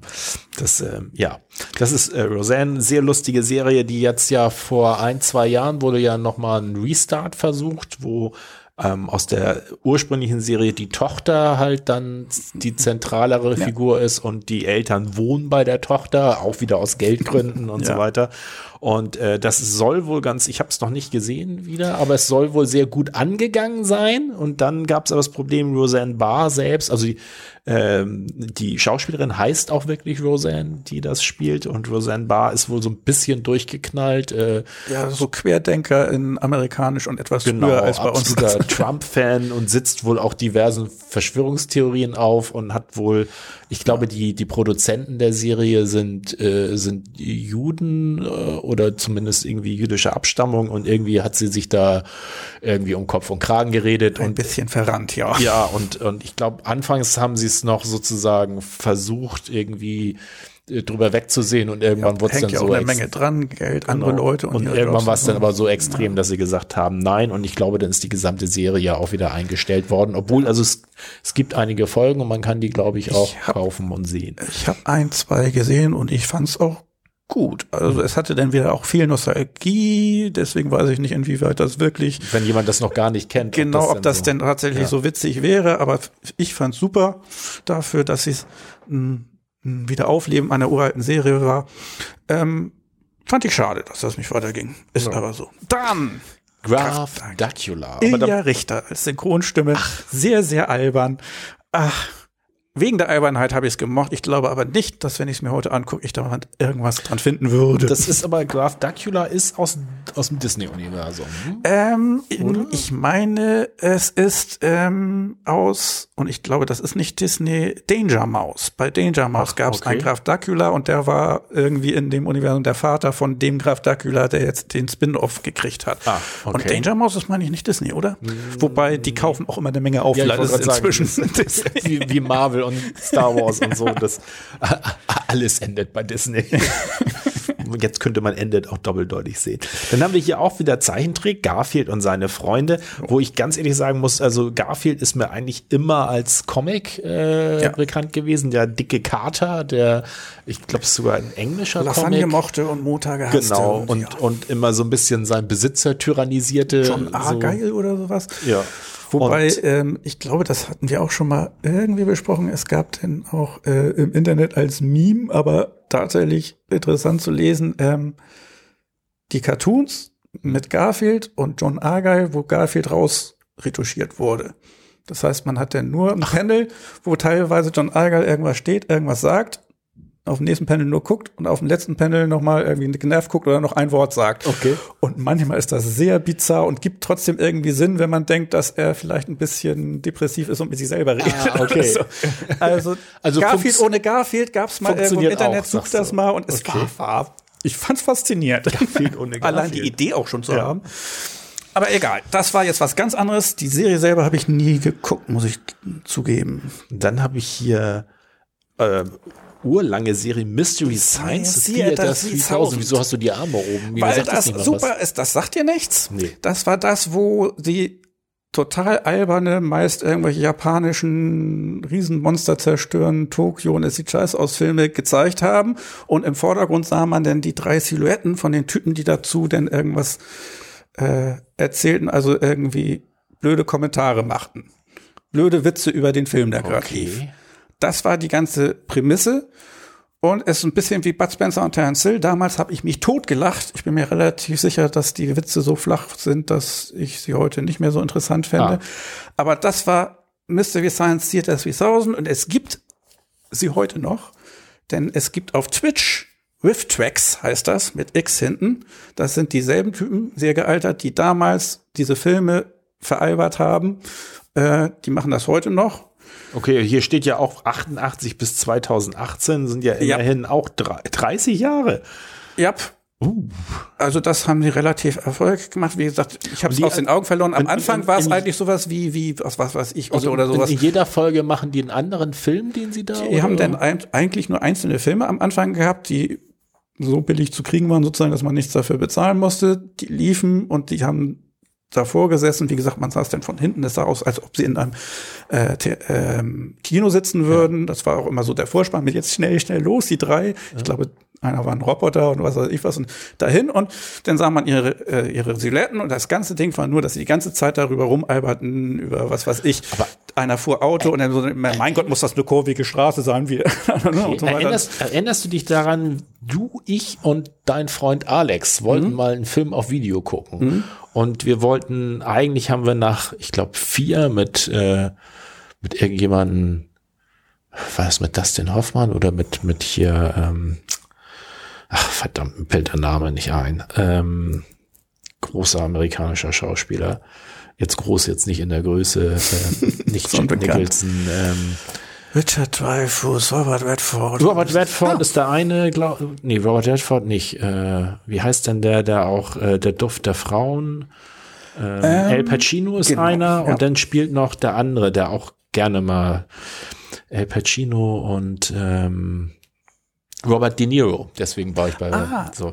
Moment die, mal, war die, das Heat? Äh, nee, Heat, genau. Heat wollten wir eigentlich gerne gucken. Ja. Ich bin in die Video, damals war es noch mit Videothek, kein ah, Streaming, wir sind mm, ein bisschen älter. Und alt, alt. Mhm. ja, süß, alt. alt klug. So, ähm, äh, und die hatten die dann nicht. Und dann habe ich mich von der direkt von der Dame an der Theke beraten lassen, was äh, was dann ein guter Film wäre. Und die meinte, es wäre lustig und das klingt so, als das war war eben aber ein Film. Mhm. Und da saßen die auch in so einem Kino und es spielte so ein, ich glaube, so ein, es war so ein Science-Fiction-mäßig irgend so total billiges Ding. Und die saßen davor und haben nur so blöde Kommentare ja, angegeben. Das und das Ding haben wir uns dann angeguckt und haben, glaube ich, nach einer halben Stunde oder 20 Minuten abgebrochen, ja. weil das so flach war, dass äh, keiner Genau, also es, es ist wirklich sehr, sehr flach. Also es war nicht irgendwie sozialkritische Kommentare oder, oder, oder toll persifliert, was da in dem Film vorkam, sondern es waren blöde Bemerkungen über den Film, die die meisten 14-Jährigen, glaube ich, selber besser hinkriegen würden, wenn sie sich vor so einen Film setzen hm. und rumalbern. Aber es war eine Zeit lang total beliebt, was weiß ich, so wie, wie neue Otto-Platte ist rausgekommen. Das okay. war Schulhofthema damals dann. Okay. Wie witzig das war. komplett an mir vorbeigekommen. Wie gesagt, die Leute gibt's heute noch, machen auf Twitch aber, was. Aber mit 18 habe ich mich ja auch um vernünftige Dinge gekümmert. so, dann habe ich hier Jims Hansons The Storyteller, das mir auch nix sagt. Fand ich super, war eben Jim Henson Puppen.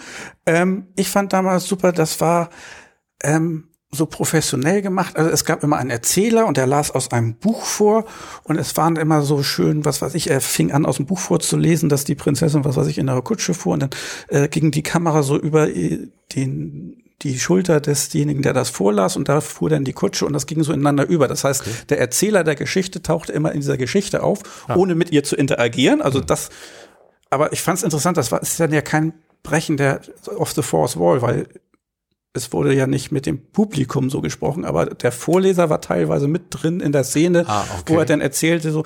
Und es wurden Märchen von Jim Henson Puppet-Figuren nachgespielt ah, sozusagen. okay. Das heißt, man konnte dann ganz normale deutsche Märchen oder andere Märchen wurden da dann mit den Pupp Muppets verfilmt und habe ich wahnsinnig gerne geguckt noch ein Pluspunkt für 1988. Wie gesagt, ganz viel dabei, was ich geguckt habe und gerne Echt? mochte. Und ich, ich stelle fest, ich bin, äh, ich Du warst da 18, da warst du raus. Ja.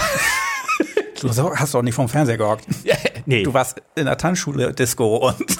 ja, ich war unterwegs abends. Ja, ja, ja, ja, Aber dass ich so unterwegs war, dass ich gar nichts mehr mitgekriegt habe, hätte ich jetzt nicht gedacht. Jetzt kommt hier noch äh, Ähm, Wilder Westen inklusive sagt mir auch nichts. Nee, obwohl es eine deutsche Serie ist. Ah, Keine. Ahnung. Red- Aber dann, Red Dwarf? Red Dwarf habe ich schon mehrmals hier sogar vorgeschlagen als Serie, die ich vorschlagen möchte. Äh, Englisch, Science Fiction Comedy, ewig lang gelaufen, jahrzehntelang. Ähm, äh, 1988 bis 2017, ja, ja, ja. Ähm, gab allerdings, glaube ich, auch Pausen dazwischen.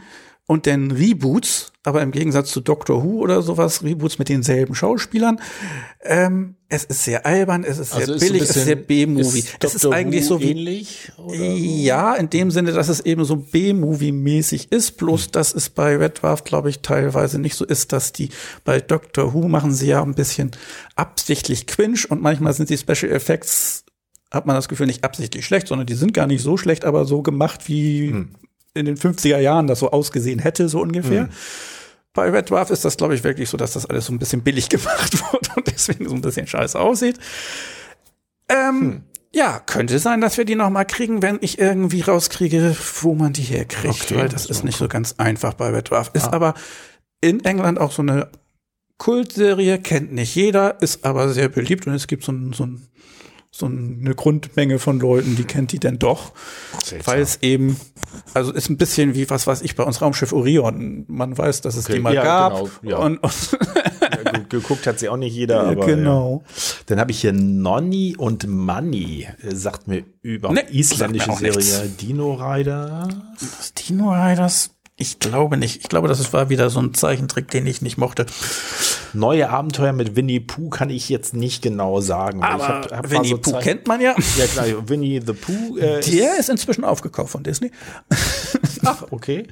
Aber ich, ich dachte auch, der, der wäre ja schon äh, grundsätzlich, der, also der erste Winnie Pooh. War das schon Disney? Meine ich, war auch schon Disney. Aber ich, Hat Disney das gleich als Verfilmung gleich gehabt? Obwohl doch stimmt, der, der Stil des ersten war schon so richtig Disney-mäßig. Ja. ja, okay, dann haben sie es nicht aufgekauft, sondern sie hatten es von Anfang Und dass an. es da später dann auch eine Serie gab, ja, aber ich kann jetzt nicht unterscheiden, ob ich nun den neuen oder den Bei alten oder was Winnie Pooh fällt mir nur ein, falls jemand Lust hat, äh, man google mal oder oder man gucke mal auf YouTube nach dem russischen Winnie Pooh, weil es gibt äh, in Russland hat man auch mal Winnie Pooh als Zeichentrick verfilmt. Das ist uralt. Okay. Und es ist die gleichen Stories zwar, aber es sieht ein bisschen abstrakter aus. Erinnerst du dich nicht an den Maulwurf? Der ist ja auch ein bisschen abstrakter. Der der der Zeichentrick Maulwurf aus, ich glaube, das war Tschechien oder Ah ja, ach so, der, der, Genau, und so ein bisschen mehr sieht das aus, noch ein bisschen älter und er ist ein ganz anderer Typ. Winnie Pooh ist da so ein, so ein rabiater, so, so, jetzt machen wir das, Mama, Mama, Mama.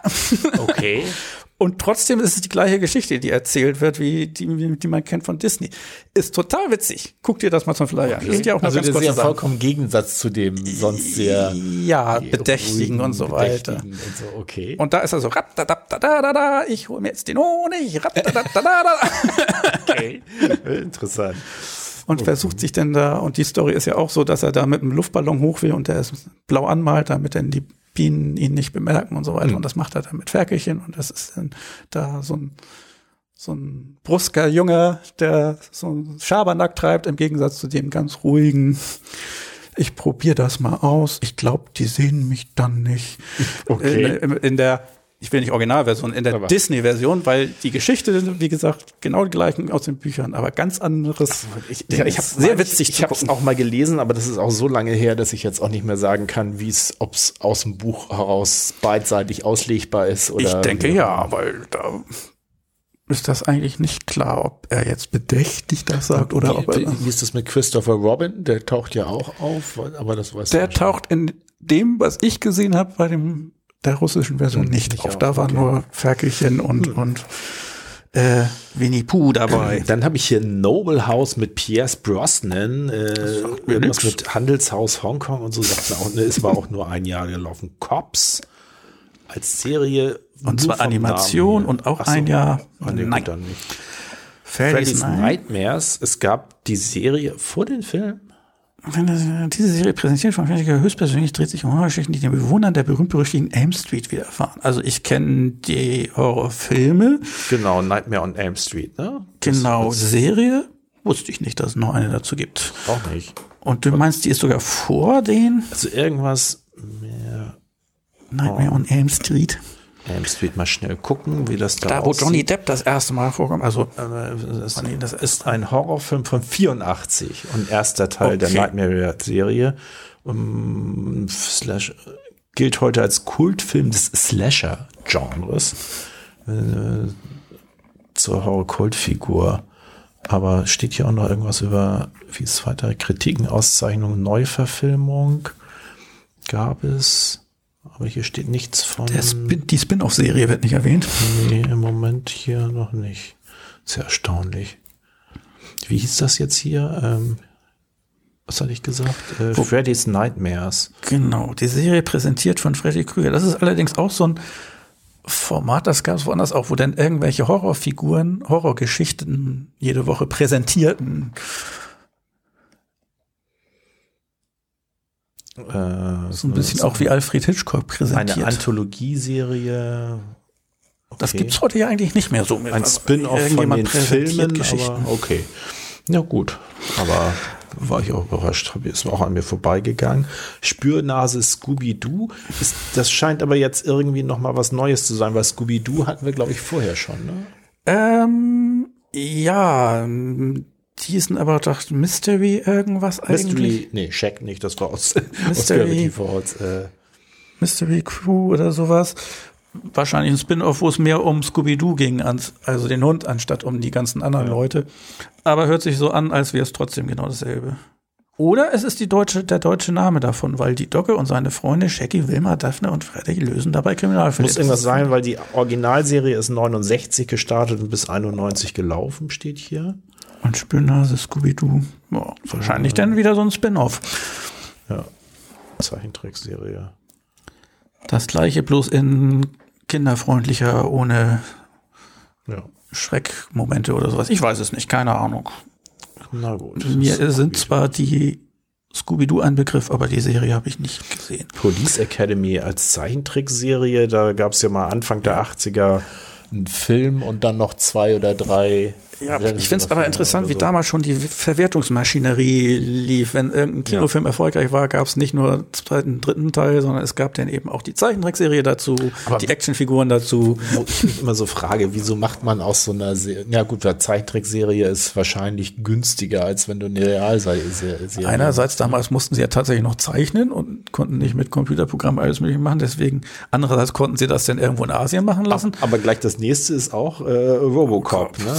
Natürlich nach, eine Action-Serie. nach dem Kinofilm The. Animated Series, auch eine Animationsserie. Ja, schnell noch mal so eine Zeichentrickserie aus dem erfolgreichen aber Film machen. meistens sind das ja auch es ist immer nur eine Staffel und dann Die waren ja auch meistens total Ja. äh, nicht so Ja, durchdacht. Eher so, nee, ja. Ultraman. Also jetzt geht's hier Monsters. Ich weiß nicht, ob du noch irgendwas findest. Ähm, Was war noch irgendwas dabei, was ich kannte. Hier ist noch mal ein Krieg der Welten als äh, Actionserie, aber, Aber ich glaube, ich war durch. Aber wie gesagt, Red Dwarf, ähm, Roseanne, äh, was war da noch? Also eine Menge, was ich gerne gesehen habe und auch, glaube ich, Also ich habe hier noch mal bekannt in der Hitze der Nacht, was ich wiederum eher als äh, Kinofilm Heat kenne, Night, ja. ähm, als sehr guten, kann man auch sehr empfehlen. Aus den 60ern und jetzt verlassen sie mich ja, aber glaube ich offensichtlich alle. Hemingway, Aliens, der Leihoper. Ach Gott, oh Gott, Schwamme Clancy sagt gar nichts. Aber ich finde es schon erstaunlich, dass äh, du da so viel von kennst. Anscheinend habe ich da wirklich, äh, Na gut, ich war 14, das war genau gemacht. die Serien. ja. Also die, nicht die Phase, wo man ganz viel Serien geguckt hat, das habe ich vorher auch gemacht, aber die Phase, wo man sich dann vielleicht auch noch ein bisschen dran erinnert. Wir hatten ja eine lange Phase, wo die Titel einem alle was gesagt haben, aber, und man wusste, man hat's geguckt, aber Guck mal, hier Nicht mehr noch viel eins. Das wusste ich gar nicht. Es gab einmal Dirty Dancing als Serie, eine auf Dramaserie, eine Serie die gemacht. auf dem gleichmaligen Spielfilm äh, scheinbar zwei Staffeln, aber ist mir auch noch nie irgendwie untergekommen. niemand stellt mein Baby in die Ecke. Mein lieber John, Feuersturm und Asche. Ja, ich gehe noch mal so kurz, ob da nicht doch noch irgendwas. Ein Hamster im Nachthemd, ja, alles klar. Tschechische, obwohl tschechische Komödie klingt schon wieder Ja, interessant. ja, Die haben ja immer echt ganz interessante Sachen gemacht, aber nee, hier ist nichts mehr. Gut. Oh, da kommen wir jetzt zu der ganz, ganz, ganz spannenden Phase. Wir kommen zur. Quasselecke. Ja. die Äh, spannend? Dann, Moment. Ich will ja erst noch mal wissen, was wir denn das nächste Mal haben. ja, das machen wir ja mal am Ende. Na gut, dann kommen wir zur Quasselecke. Was hatte ich für die Quasselecke? Also, ich habe, äh, vielleicht fange ich einfach an. Ja. Ich habe mir Matrix 4 angeguckt. Ja. Ähm, und kann eigentlich keinem empfehlen, sich den anzugucken, weil, also nicht, er ist nicht schlecht in dem Sinne, dass es jetzt ein schlechter Film Wollte ist. sagen, am Telefon meintest du noch, der ging in Ordnung, aber eben nicht mehr. Ja, aber er geht so, er ist halt so, ist halt ein Film. Er ist so. da, ne? Ja. Ja, den gibt's halt so. Den hätten sie sich aber auch sparen können letztendlich, weil es ist äh, alles durchschnittlich. Also so, ne, es ist nichts, wo man sagt, es ist jetzt richtig schlecht. Aber natürlich mit dem Background von Matrix 1, ich fand ja schon 2 und 3 Grenzen, also ne, Matrix 1 ist einfach sensationell gut. 2 und 3 finde ich, äh, fehlt halt so ein bisschen die, diese, ich weiß gar nicht, ob das Pseudo, gibt es da ein Wort für, für dieses, Matrix 1 hat ja so eine äh, philosophische Komponente, ne? so ein bisschen das Spiel mit, was ist real, was ist nicht real und so weiter und so fort. Und das finde ich, haben sie im ersten Film sehr, sehr gut hingekriegt, im zweiten und dritten ist es so ein bisschen ausgeufert oder weiß ich nicht. Also, aber dafür finde ich, hatte der zweite und dritte halt noch überraschende Wendungen und einfach trotzdem noch unglaublich gute Action-Szenen, die man so noch nie gesehen hat. Ja. So, und jetzt der vierte Matrix, ähm, die, die Grundlage für die Story fand ich ja noch, da hätte man was draus machen können. Ne? So, äh, er ist irgendwie Spieleentwickler so und stellt sich halt wieder heraus, ne? er ist wieder in der Matrix. Und da ist er Spieleentwickler und hat als Spieleentwickler Matrix, das Spiel Matrix 1 bis 3 entwickelt und äh, ist, ist halt äh, psychisch angeschlagen, so hat, ne, hat, hat so schizophrene Phasen gehabt, in denen er geglaubt hat, die seine entwickelten Spiele wären real. So, das fand ich so mal als Grundsetting noch gar nicht so schlecht, so, aber sie nutzen es nicht wirklich so. Und der ganze weitere Verlauf ist so, dass man die die Storyline ist so, ja, nichts irgendwie, was originell ist. Es sind äh, Action-Szenen drin, die sind solide gemacht, aber halt so, ja. Und ähm, das, ja, und es gibt dann irgendwie am Schluss ein Ende. Was, Es gibt am Schluss ein Ende. ja, es ist so, alles so, ja, ich bin, bin drin gewesen. Aber das ist auch irgendwie so, ich weiß nicht, haben wir im gleichen Kontext darüber geredet, das ist ein bisschen wie der vierte Stirb langsam Teil oder so. Ja, Wenn irgendwann ist das denn so mit, ja, es ist eigentlich so ziemlich dasselbe wie am Anfang, bloß dass man das eben schon kennt und so Ja. solide Explosionen, aber es ist nichts mehr dahinter. Es Nee, nee, und ich glaube, ich glaube, das ist ja auch beim äh, Stirb langsam 4 passt sehr gut dazu, weil auch da war das ja so, dass, glaube ich, zehn Jahre, oder- also es ist eine sehr lange Ja, Zeitspanne. stimmt. Das war kein- Die ersten drei sind Ja. zwar jetzt nicht zack, zack, aber ich glaube, das waren immer so zwei, drei Jahre, bis dann mal wieder einer kam. Und der vierte ist wirklich mit riesem Abstand dann gekommen. Und das ist hier ja bei Matrix auch der Fall. Und ähm, auch bei Stirb langsam finde ich den ersten Teil wirklich sensationell gut. Den zweiten fand ich ein bisschen weniger gut. Der dritte war aber auch wieder richtig gut. Aber der vierte, da ist so komplett die Luft raus. Ne? Also wobei man jetzt nicht sagen kann, ich kann mich gar nicht mehr so gut an den vierten erinnern. Den habe ich nur einmal gesehen. Aber ähm, äh, es ist jetzt auch nicht ein schlimmer Film, aber der ist so egal, dass er halt Ja. diese, und so ähnlich kommt mir das bei dem vierten Matrix auch vor, der ist so egal, dass äh, man sich den hätte sparen können und dann macht's halt keinen Spaß. Wenn du dann die ersten drei Filme gesehen hast, dann macht der vierte Film in, in beiden Varianten, finde, sowohl bei Stirb langsam 4 als auch bei Matrix 4, macht einem eigentlich nicht wirklich Spaß. Naja, und jetzt, wo wir in der Zeit leben, wo man selbst immer entscheidet, was man guckt und es nicht irgendwie im Fernsehen gerade läuft und man es deswegen dann einfach mal laufen lässt, weil warum nicht, werde ich ihn wahrscheinlich nicht sehen. Ja, ja. mal gucken, vielleicht läuft er ja doch irgendwie an einem vorbei. Aber früher war das häufiger so, dass man den Filme, die man eigentlich so sonst nicht geguckt hätte, doch nochmal geguckt hat, weil war 8 Uhr abends, lief grad. Also warum nicht? Why not? ja. Ähm, Ja, das Okay. viel zu ähm, ähm, Matrix 4. Im Dann Kino wollten wir ja noch nicht. mal einen kurzen Ausflug äh, Genau. Richtung Zeichentrickfilm. Star mit Trek, Lower, Decks, was du mir empfohlen hast. Ja, ich- ich es ist Star Trek, es ist Zeichentrick und du hast es mir empfohlen. Ich Ja. möchte die Grundsituation Ja, nochmal es ist in äh, ihrer Bizarrheit darstellen. Ja, es, es kam aber daher, dass ich wohl ein, zweimal an einem Trailer vorbeigekommen. Also wenn man auf Amazon guckt, dann machen sie ja ganz oft, dass wenn die nächste Folge anfängt, dass sie doch noch mal so einen kleinen Vorschaufilmchen für irgendwas aus Prime bieten. Und ich meine, da ist mir das ein, zweimal begegnet und ich hatte dich drauf angesprochen, ob du davon schon irgendwie was. Ich war mir eigentlich sicher, dass du sagen würdest, ja, klar. Und du sagtest nö. Und dann habe ich beim noch mal geguckt, ne, weil mir so, und dann habe ich gesehen, oh, es gibt's ja und habe auch sogar mal reingeguckt und habe dann gesagt, naja, aber ja, Star Trek, Zeichentrick, kann eigentlich nur ne, so. Und dann habe ich dir das empfohlen und dann hast du ja auch gleich mit reingeguckt. Und ich muss sagen, ähm, die hat mich, also ist jetzt auch nichts, wo ich mich äh, mir jetzt die Finger nachlecke, so, aber die hat mich mehr gekriegt als Bojack Horseman irgendwie, so, weil, weil das eben halt auch Star Trek aus einem äh, ganz anderen Blickwinkel, weil sonst Ja, ist Star Trek ja immer so ein bisschen geleckt, also so ein bisschen Lower Decks, es geht um die, die, die simplen Arbeiter, die auch auf so einem Raumschiff existieren müssen. Und ich find's nett, wie da mit den Star Trek-Klischees auch gespielt Ja. wird. Ja. Ähm, nur als Beispiel, es gibt äh, eine Gruppe von, also die sind ja alle Anfänger und neu und, und noch unbekannt. Es gibt eine Gruppe von Leuten, die wollen gerne unbedingt ähm, ähm, Captain oder sonst was werden und äh, wollen sich gegenseitig unterstützen, aufzusteigen. Und die haben sich einen Namen gegeben, die Red Shirts, wo man immer so weiß, ja, wenn man jetzt metamäßig weiß, die Red Shirts sind die, die immer als erstes umkommen.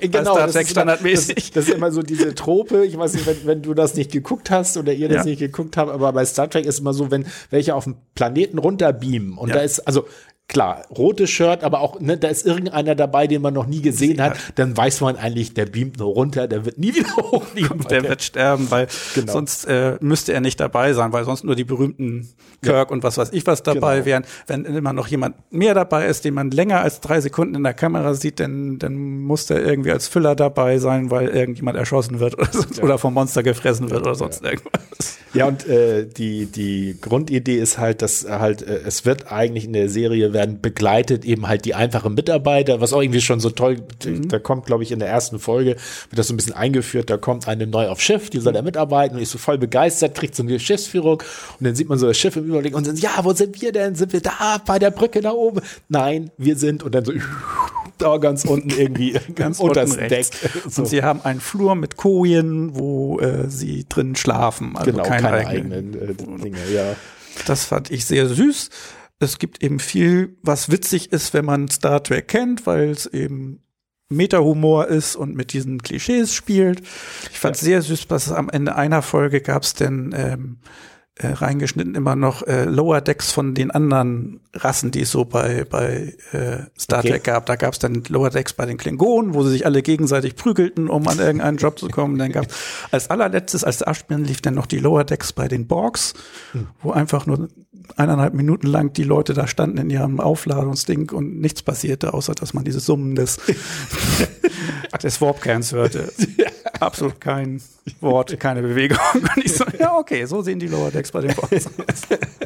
Ja, und ich fand auch das Setting ganz gut, dass äh, da äh, das eine, die eine zentrale Figur, ich weiß auch da wieder den Namen nicht, das ist so eine ganz quirlige, wo man so ein bisschen mitkriegt, dass die eigentlich Tochter von irgendeinem hohen Tier ist äh, und ähm, man weiß noch, also ich habe noch nicht so viele, ich habe glaube ich vier Folgen geguckt, man weiß noch nicht so genau, warum sie jetzt da auf dem Lower Deck gelandet ist, aber so und die ist halt immer auch so ein bisschen Draufgänger und so.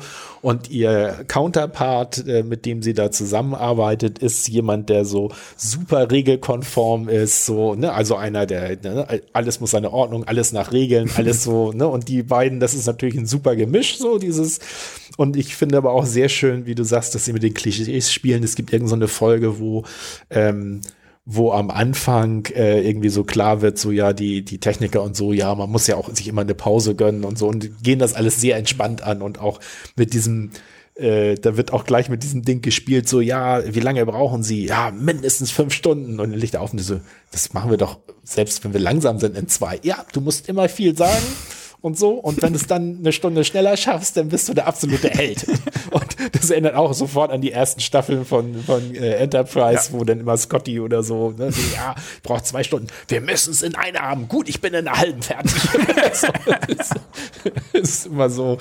Und ähm, dann ist eine Folge, wo das halt die der, der Kapitän des Schiffes kriegt's mit und setzt dann an, halt, das kann nicht sein, es muss alles äh, ähm, optimal laufen. Und ich fand das insofern auch super interessant, weil es auch schon echte Gesellschaftskritik ist, ne? Mhm. weil dann gesagt wurde so, ja, es muss alles effizient laufen und dann kriegen sie halt ihre Zeitvorgaben und es muss alles schnell sein. Sie haben alle so einen Trecker mhm. und so und langsam aber sicher stürzt das Schiff ins Chaos, weil alle völlig überarbeitet, gestresst und so mhm. da sind. Und der Einzige, der da glücklich durch die Gegend läuft, ist Mr. Regel, der so macht. und der aber dann sogar nachher in irgendeiner Szene, wo, wo da, also wo die auch angegriffen werden und ähm, von einer eigentlich viel weniger ausge, also weniger zivilisierten Rasse werden sie überwältigt in dem Schiff und die, der Kapitän versteht das nicht und dann erklärt ihr Mr. Regel halt, ne, ja, also für mich ist das ja alles super, aber für alle anderen funktioniert sowas nicht mit den ganzen Regeln und so und dann, dann gibt es nachher, das fand ich auch super, super äh, schön, dieses, äh, dass dann die Regel, dass man sich nicht immer an die Regeln halten soll, die wird dann nach ihm benannt. Stimmt, und er ist völlig verzweifelt. das ist genau das Gegenteil von seiner ja. Art. Und dann auch, ich meine, das ist bei Zeichentrickfilmen dann wiederum das, wo ich es dann mag, dieses übertriebene, wo, wo ihm dann gesagt wird, ja, richtig nicht auf, da wird sich in 20 Jahren keiner dran erinnern. Und dann so Blick in die Zukunft mit, mit, ihm als äh, Statue und dann, ne, das Goldene ist der Begründer. Der, der Regel, dass man sich die, nicht äh, und die Philosophie unserer Zivilisation sozusagen. Ja. ja, nee, also ich muss sagen, die fand ich amüsant. Ich glaube, da gucke ich vielleicht noch mal ein, zwei Folgen, weil mhm. die sind kurzweilig. Gerade wenn man Star Trek Fan ist, dann äh, finde ich, machen die richtig Spaß. Und äh, ja, ich finde auch so ein bisschen dieses äh, Übergra also klar, die sind alle so in sich abgeschlossen. Mhm. Ne? Es ist immer so dieses äh, One Monster äh, Week ähm, Stil, aber trotzdem deutet sich ja so ein bisschen was äh, an mit, äh, dass man wissen will, ja, wieso ist jetzt diese eine da in den Lower Decks gelandet. Und, ja. ja, gehört allerdings ganz firm in die am Ende wird alles gut Ecke. Ja. also die Probleme, die angesprochen werden, vielleicht tatsächlich ein bisschen sozial angehaucht manchmal, aber ja. auf jeden Fall immer am Ende alles super gut. Ja. Ja, ja. Ähm, was hatte ich denn noch? Center World habe ich zwar geguckt, habe ich aber nicht viel zu erzählen. Center? Ach, das war auch Zeichentrick, ja. ne? Sehr albern, allerdings auch äh, zwei Staffeln sind. Ich glaube fast, es könnten zwei bleiben, weil es äh, ein sehr klares äh, Finale gibt und die gesamten zwei Staffeln bauen sozusagen auf auf die Story, die dann am Ende im Finale geklärt wird. Ist auch eine sehr tragische Geschichte. Mhm. Kann ich eigentlich empfehlen. Ich fand's witzig. Andererseits hat's aber auch nicht wenn man mich jetzt fragen würde, warum ich die gut fand, hätte ich jetzt auch ein bisschen Probleme. Weil sie war sehr albern. Hm. Mir eigentlich ja, aber damit ist es doch erklärt. Sehr albern ist doch immer was für ah, dich. Aber, aber, auch ich habe immer manchmal so mein, meine Obergrenze, wo ich mir sage, jetzt wird's aber zu albern. Oh, ähm, Dann muss das aber schon sehr albern sein. ja. Okay. Definitiv. Ähm, was hatten wir vorhin noch? Adventure Time hatte ich erwähnt, ist aber ja nichts Aktuelles, nichts Aktuelles. Also ich kann sonst noch mal einwerfen, ich hatte, ähm, ich weiß gar nicht, wie es dazu kam, einer guten Freundin Sherlock empfohlen, die ja. Serie. Das war überhaupt eine Idee, äh, wo ich mal dachte, vielleicht machen wir ja mal ein äh, Sherlock Holmes Special, ja. weil es da ja auch diverse gibt. Diverse Serien gibt, ja. Da habe ich, da fiel mir nämlich ein, nachdem ich die empfohlen hatte, dass ich gar nicht mehr so klar habe, äh, ne, was war eigentlich die erste Folge und worum ging's. Und dann wollte ich eigentlich nur kurz mal reingucken, mhm. um mein Gedächtnis zu erhellen. Und dann habe ich ja schon mal die ersten anderthalb Folgen geguckt und das sind die anderthalb Stunden, ne? Sherlock mit ähm, Cumber, Cumberbatch, ne? Wie heißt er noch? Dingsbums. Yep. Äh, ach, verdammt, äh, Cumberbatch, Benedict Cumberbatch, der auch ja äh, Dr. S nee, Seltsam? Nee, wie heißt er jetzt? Ähm, Dr. Strange, ja, Strange, Do ja. Dr. Strange, Dr. Seltsam in Deutsch. in dem Marvel-Universum spielt, genau. Und äh, wen spielt er in der neuen Star Trek-Verfilmung in den Film? Hat er auch irgendwer, aber egal. Hm. Ähm, ja, ja, Das, den, den habe ich noch geguckt.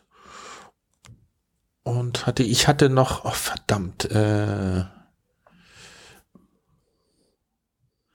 ähm, wie heißen die noch? DC habe ich mir jetzt angesehen. Und zwar gab es doch im DC-Universum, ähm, wie heißt das bei denen eigentlich? DC's, nee, Marvel Cinematic Universe ist das eine und mhm. beim DC ist es das irgendwie Universe. Und da gibt es äh, doch den, ähm, da gab es ja Superman, dann Batman versus Superman und dann, wie heißt denn noch diese Legion?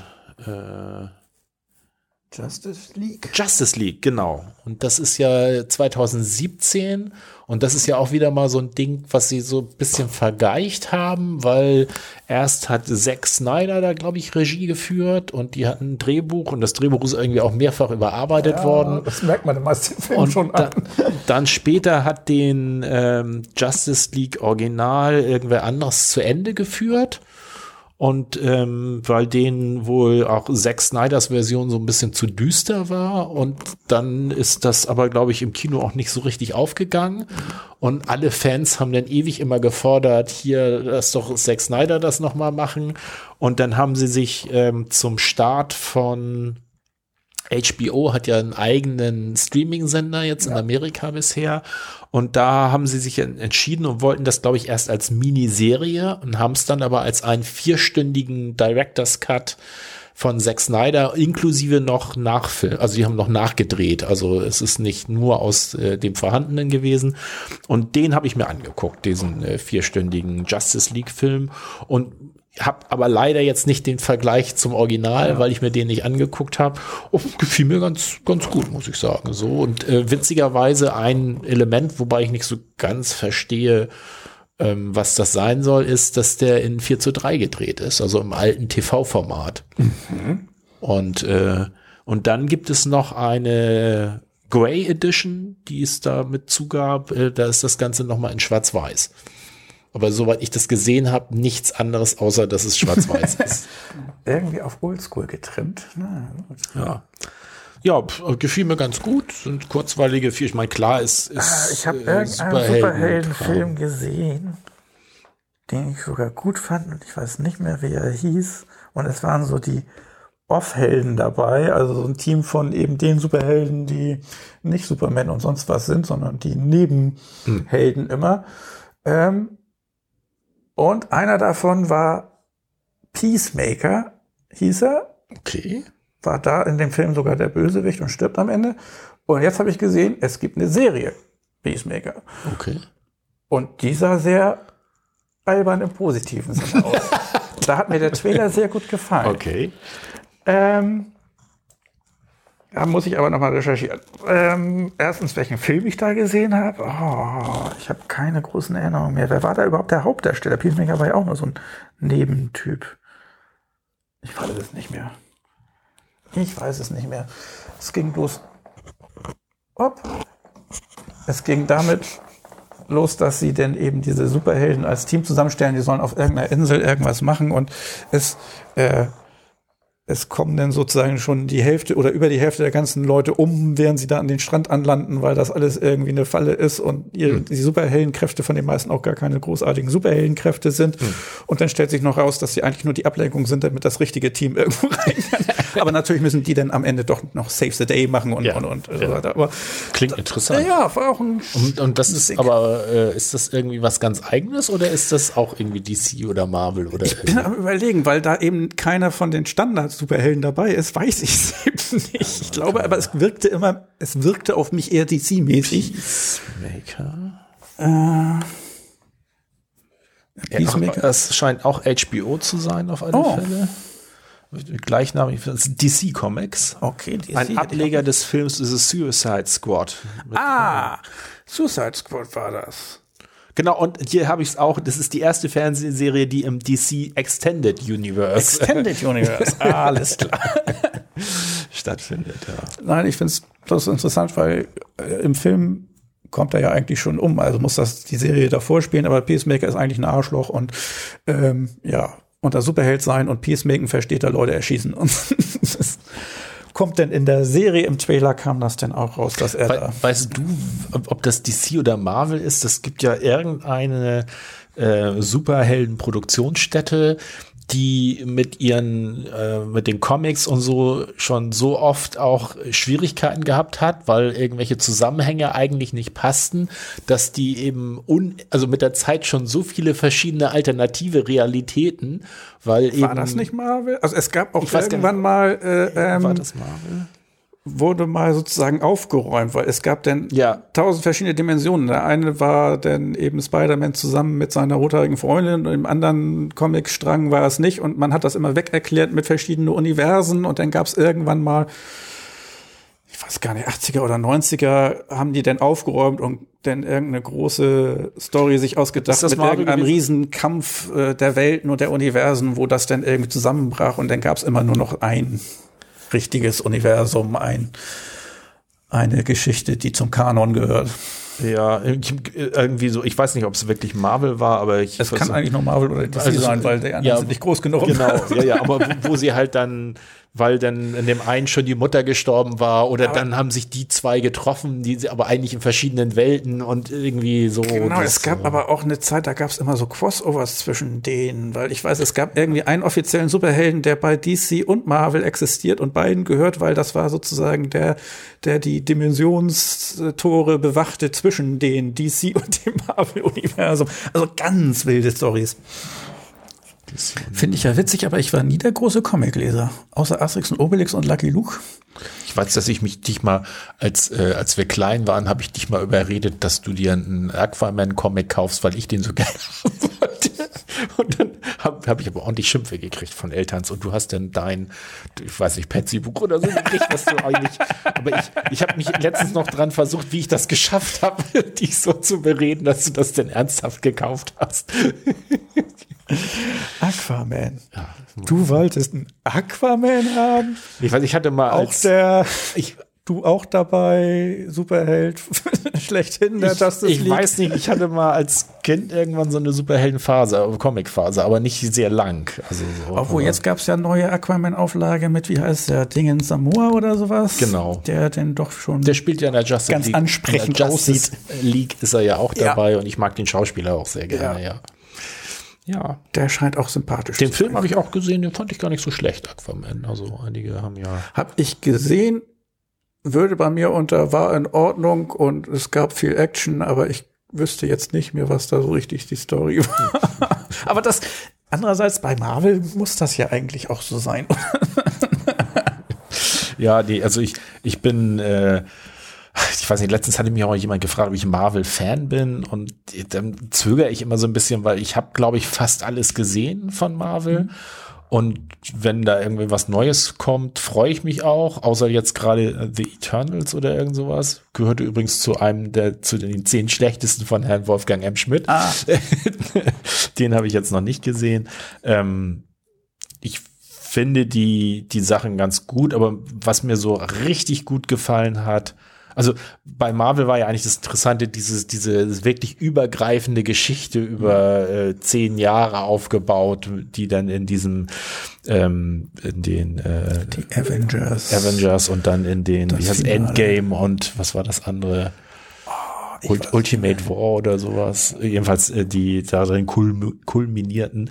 Das fand ich schon zwar ganz interessant aufgebaut, aber ich, mir sind immer die Stories ein bisschen zu flach so. Also das ist immer so. Ein Es sind Comic-Stories. So, ja. Wo obwohl, gehören eigentlich die X-Men zu, zu DC oder zu Marvel? Ich meine, die gehören auch zu Marvel, sind aber ein anderes Universum. Also äh, die X-Men sind im gleichen wie Deadpool. Ja. da sind die, aber die sind nicht äh, ähm, mit den anderen äh, Universen zusammen. Und ich, wa- was mir aber sehr gefallen hat, war die äh, Dark Knight Serie von Batman. Die fand ich auch sehr, sehr gut. Mindestens der erste Iron Man fand ich auch gut, aber es gab dann auch eine Menge total zum Vergessen. Hulk war irgendwie dabei bei diesem zehn Jahresaufbau, da waren ja alle möglichen Ja, ja, ja. Sachen noch mit drin. Aber ja, bin ich auch sehr gespalten. So, also kann man mal weggucken, so, aber es sind jetzt nicht so Sachen, wo ich die ich so sensationell finde. irgendwie. Ich fand es sehr witzig, aber da weiß ich auch nicht mehr, welcher von diesen Superheldenfilmen das war. Irgendwo gab es einen, wo ein relativ großer Ultron, Vison oder sowas Ja. war dazwischen und der Schauspieler dazu, den kannte ich, weiß ich jetzt auch nicht mehr, wie er hieß, aber es gab Szenen, wo gezeigt wurde, wie sie das geschauspielt haben. Der hatte dann zwei Antennen auf dem Kopf und da waren dann zwei Bälle und das waren die Augen, da mussten die anderen immer hingucken, während er da rumlief und sich runterbeugte zu denen, weil das wurde dann alles mit CGI nachher später dazu gemacht. Das fand ich auch.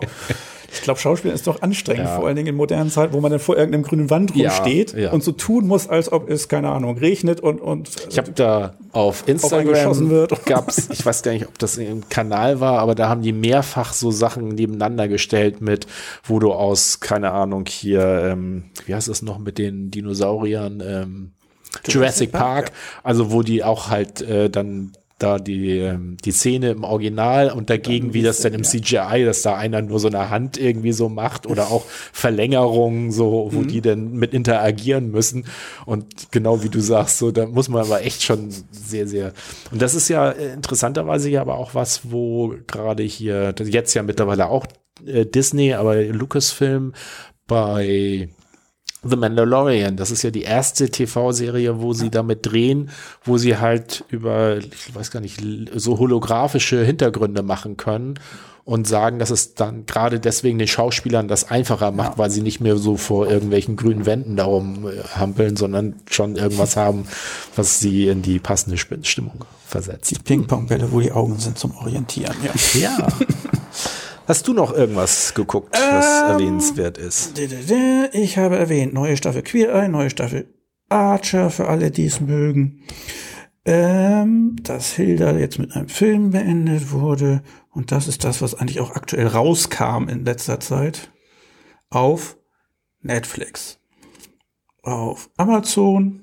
Star Trek Lower Decks hatte ich durchgebinged. Die zwei Staffeln hm. sind ja auch ganz schnelle Snacks. Hm. Das war's, glaube ich, von mir. Ja. ja. Dann, kann, dann, kann, ich ja noch mal, wenn du das schon als, als Unterlage für dein Tablet nimmst, das noch mal kurz hochhalten. Und zwar Erzählen der Affen. Ich bin jetzt noch nicht ganz Tablet durch. so flach. ja, das können wir jetzt gleich wieder runter machen. Das ist äh, ein Buch von Samira El Ouasil. Ich hoffe, ich habe es richtig ausgesprochen. Und Friedemann Kari. Es geht um Mythen, Lügen, Utopien, wie Geschichten unser Leben bestimmen. Und ich habe es noch nicht äh, wirklich, ich bin gerade so eingestiegen, aber ich finde es ein sehr interessantes Buch, äh, wo es eben halt darum darum geht, dass äh, wir unsere unser Leben oder viel in unserem Leben über äh, aus dem Rahmen bewerten, wie wir sozusagen unsere Geschichte oder sehen oder welche Geschichten ja. wir glauben. Also finde ich sehr interessant. Ich hoffe, ich kann da nächstes Mal noch ein bisschen mehr drüber sagen. Aber die, trotzdem schon mal eine, eine im Vertrauen Vorschussempfehlung von mir. Okay. Ich glaube nicht, dass mich das. Äh, die haben auch beide zusammen Podcast, äh, Piratensender Powerplay ähm, was ich ganz lustig finde. weil aber einen starken Namen. Also das, da bin ich jetzt aber. Äh, Wieso? Nee, das ist doch äh, Piratensender Powerplay, war doch ein Film mit genau. äh, Mike Krüger und Tommy Gottschalk ja. sogar. Wo sie. Zwei Nasentanken, super. Genau, Anfang und der 80er, glaube ich, oder Ende noch? Die der 80er. Einsteiger gab es noch. Und, ah, ja. Haben so, ja, so ein bisschen auch Bud Spencer, Terence Hill mäßig, wobei ja. weniger mit Kloppen, aber halt so. Aber die haben eine ganze Menge Filme. Ja. Da fällt mir wieder, fallen ja immer so Anekdoten ein. Äh, die haben mal äh, versteckte Kamera gemacht in dem Zusammenhang. Ich weiß jetzt nicht genau, ob es, äh, ich glaube, 2000 Nasentanken Super war das oder so. Aber in irgendeinem von diesen Filmen sind äh, Thomas Gottschalk und Mike Krüger mit so einem Trike durch die Gegend gefahren, also Motorrad mit drei Rädern. Und äh, dann äh, haben sie die äh, von versteckter Kamera durch die Polizei einen rauswinken lassen und der Polizist erkannte ihn natürlich nicht und wollte auch nicht glauben, dass das jetzt irgendwie was mit dem Dreh zu tun hat und natürlich ist auch keiner mehr da gewesen so und dann, ich, ich glaube es war Mike Krüger oder so, den sie da dann erwischt hatten und der dann da hilflos stand und so, nein, aber es ist doch nur für den Film so und der, sie konnte ja nicht ohne Führerschein und überhaupt das war irgendwie auch ganz amüsant. Ja, ich, ach doch, eins habe ich noch geguckt. Ich habe äh, die ersten fünf Folgen der Serie Lupin geguckt. Ah, basierend und? auf dem Roman Der Meisterdieb Arsène Lupin. Und ich bin nur bis zur Folge fünf gekommen, weil ich mich dann so geärgert habe. Oh. So, Synchronsprecher? Nein, nein, nicht Synchronschnitt, sondern die Story.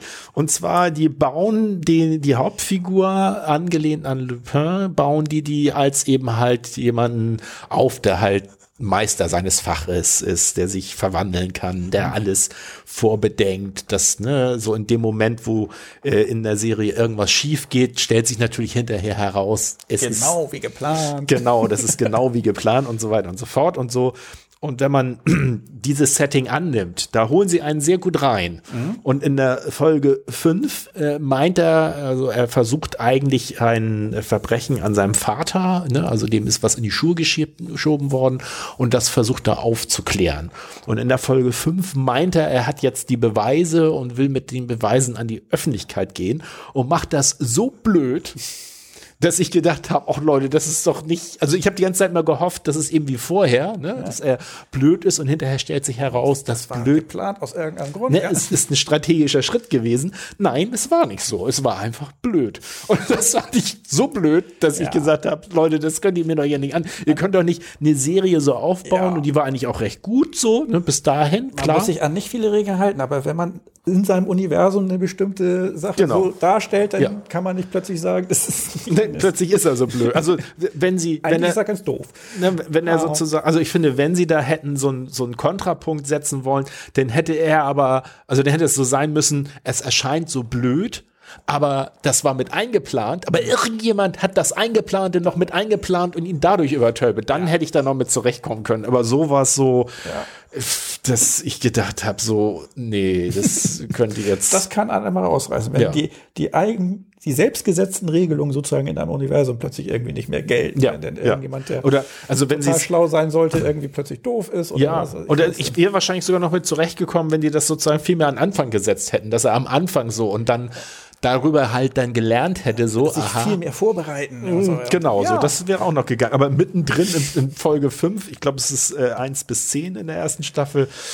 Ja, und jetzt mühe ich mich schon seit Wochen ab und kann mich nicht so richtig motivieren, weiter zu gucken. Das hätte ich auch nicht gedacht, dass bei, mich bei Sherlock Holmes finde ich, ist es häufig dann ja so gemacht, dass es dargestellt wird, dass er super intelligent ist, aber in sozialen Dingen total doof ist und dass Ja. er deswegen manchmal ein bisschen Probleme hat. Und Ja. dann kann man damit ja auch arbeiten, aber Ja. nicht einfach plötzlich jemanden blöd machen, Nein, der nein, nein. eingeführt wird als total schlauer Mensch. Nein. Gut, dann sind wir durch. Dann Das heißt, jetzt kommen wir aber zu fast am Ende. No, no, no, no, no. aber nicht ganz. ich, ich musste noch mal den Sound abspielen. Ah, welcher Knopf war das? Was? Wo ist das? Daddy. Das wollte ich die ganze Zeit mal unterbringen, wenn ich mich verhaspel, aber ich habe mich, glaube ich, gar nicht verhaspelt. Du verhaspelst dich dauernd, deswegen merkt man das nicht. No, no, no, no, no. So, weg von den Knöpfen. Okay. Gut, äh, so, fürs nächste Ich Mal. kann schon mal was vorhersagen. Das Jahr 1989 wird unsere historische Serie Ja. betreffend durchgeguckt. Bin ich mit aber, einverstanden. Aber jetzt kommst du mit. Was für eine Serie wollen wir uns denn angucken? Ja, da bin ich so ein bisschen zwiegespalten. Ich hätte zum einen, fände ich, das haben wir ja schon erwähnt, mal die Idee zu sagen, wir machen eine Sherlock Holmes Special, finde ich ganz gut. Hätte aber auch Lust, äh, das ist mir ein bisschen über Californication, äh, was ich in meiner vielleicht mal auszuwählenden Seriengeschichte äh, auch drin hatte. Wobei ich so denke, naja, nun haben wir das ja auch schon ein bisschen eingehender besprochen. Aber es gibt auch noch, ähm, die ist, finde ich, ja, schon ein bisschen weiter weg, aber die gehört für mich so äh, ein bisschen dazu. Entourage fand ich ist auch eine sehr interessante Serie. Ähm, ich weiß nicht, ob dir das was sagt. Mark Wahlberg. Auch nur so wie Das vorher ähm, Californication, dass es eben um irgendeinen Typen geht. Genau, es ist Schauspieler, ein, der reich ist und zentral hat ist- seine, seine Kumpels, die Genau, er da mitschleppt. Ist, äh, ich weiß da auch wieder den Namen nicht, wie immer, aber der zentrale Schauspieler, dargestellt, glaube ich, von Mark Wahlberg, ist, ist sozusagen ein, ein Schauspieler, der in der Karriereleiter schon relativ hoch ist, also der hat schon ordentlich Asche verdient. Und die Staffeln spielen immer in, in äh, sozusagen dem Zwischenstadium zwischen zwei Projekten, also er arbeitet nie aktiv gerade als Schauspieler, sondern ist immer dazwischen. Und äh, Entourage, so, ne, das ist sozusagen sein, die Jungs um ihn herum, seine Freunde, sein Bruder und so weiter. Und äh, die das Ganze ist eher, also es ist nicht, nicht Comedy in dem Sinne so einfach. Und ein Special dabei war, die Folgen sind relativ kurz, ist auch immer, dass in jeder Folge, ich glaube, mindestens zwei Stars als Gäste drin sind. Mhm. Oft nur sehr kurz. Also was weiß ich, er rennt Eminem äh, bei einer Party über den Weg oder Snoop Dogg oder irgendwie so. Und ähm, erzählt so ein bisschen ja die Geschichte so wie wie der Star mit seinen Kumpels sich da äh, so, wie deren Leben so ist, hat eben auch, ne, wegen Geld spielt keine Rolle, so ähm, ist ganz schön. Und was ich dabei sehr gut finde, da muss ich dann noch, müsste ich noch ein bisschen gucken, ist, das ist, glaube ich, in der ersten Staffel noch nicht so deutlich. Da ist auch eine Nebenfigur. Ich meine, der ist auch mal als bester Nebendarsteller ausgezeichnet worden. Da gibt es seinen Agenten, der auch sehr äh, skurril ist. Und später gibt's eine sozusagen passende Nebenfigur zur Nebenfigur, nämlich dieser Agent von ihm hat einen Assistenten. Das ist so ein, ich weiß nicht, irgendwie asiatischer äh, Assistent und äh, der muss immer unter ihm leiden und irgendwann, ähm, ja, es ist, entwickelt sich auch sehr, also so als Nebenstory sehr gut. Ja, und was habe ich noch was Drittes für dich? Äh, außer du würdest jetzt schon sagen, eins ist für dich genau das Richtige. Ich müsste doch eigentlich noch äh, ähm, mal gucken, wo habe ich das denn gelassen? Äh, Podcast, TV-Serien und da mal mögliches Podcast-Thema. Ja, The Wire hatte ich ja schon ein paar Mal. Äh, House fände ich auch nochmal interessant. Roseanne Picket Fences, ja, so.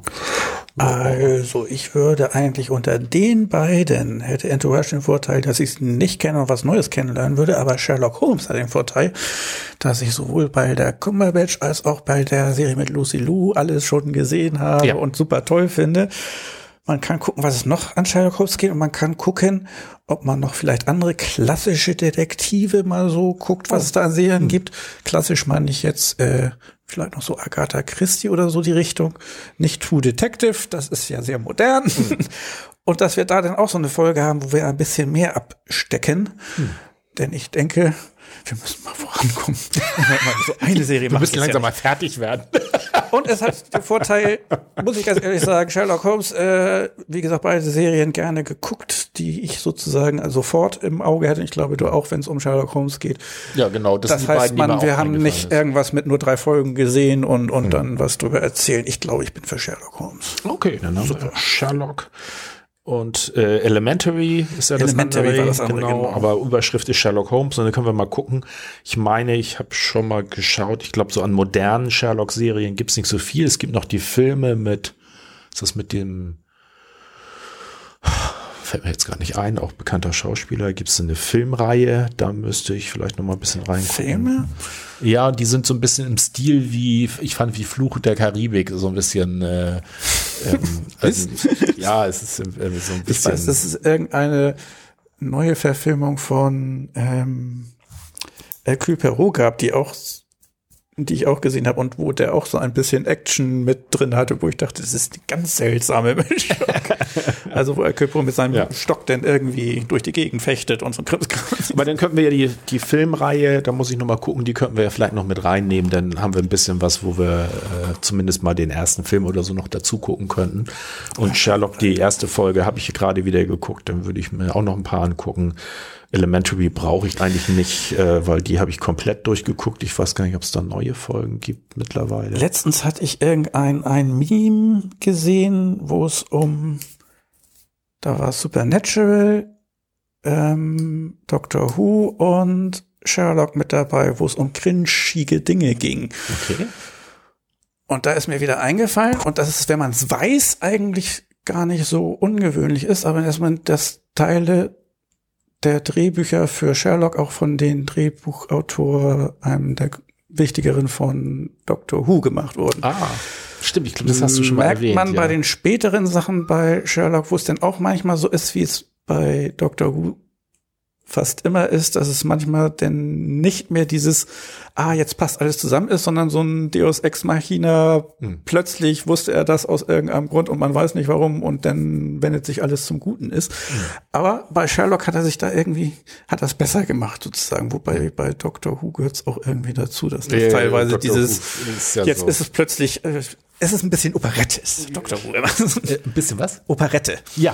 Also erstens passt. ist ein bisschen ganz große Oper, weil immer auch ganz viel Emotionen Ja, und ja, was und weiß es, ich was. es steht immer das Universum auf dem Spiel. Genau, es steht so. das Universum, deswegen Oper, aber doch eher Operette, weil es ist auch immer ein bisschen albern und ein bisschen, ja. Und das mag ich ja so gerne. Ich glaube, bei dir landet das nicht so. Aber Nee, irgendwann müssen wir es, glaube ich, doch Ähm, mal durch. was mir noch einfällt, ist, wo du vielleicht, äh, wenn du Lust hast, noch mal reingucken könntest, weil ich da auch ein bisschen Parallelen sind. Hast du mal Luther gesehen? Luther, das war das mit, nein, hatte ich Idris nicht, hattest du aber von erzählt, ähm, als Kommissar. mit Lucifer, äh, Nee, nee, nee, den, den meine ich nicht. Nein, nein, Lucifer, das ist ja mit dem gefallenen Engel Ja, als genau. äh, das ist zwar auch ganz Luther nett. ist was anderes. Nee. Luther ist eine englische Kriminalserie mit äh, dem wunderbaren Idris Elba, äh, von vielen Frauen verehrt. Äh, der ist auch als als möglicher äh, nächster James Bond Kandidat, falls der doch äh, ein schwarzer, also mal eine andere Hautfarbe haben soll, schon gehandelt worden.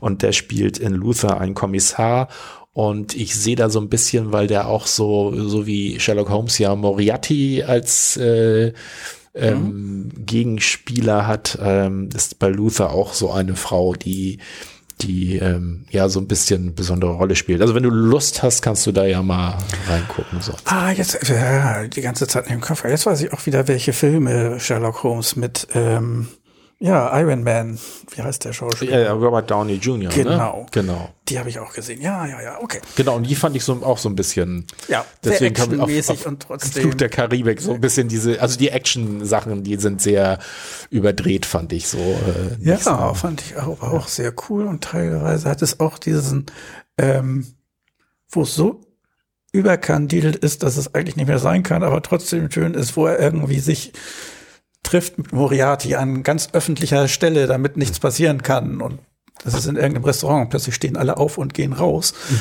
Und man weiß nicht so genau, hat er die jetzt alle bestochen, sind die hypnotisiert, wie hat Moriarty das gemacht? Das wird auch nie geklärt.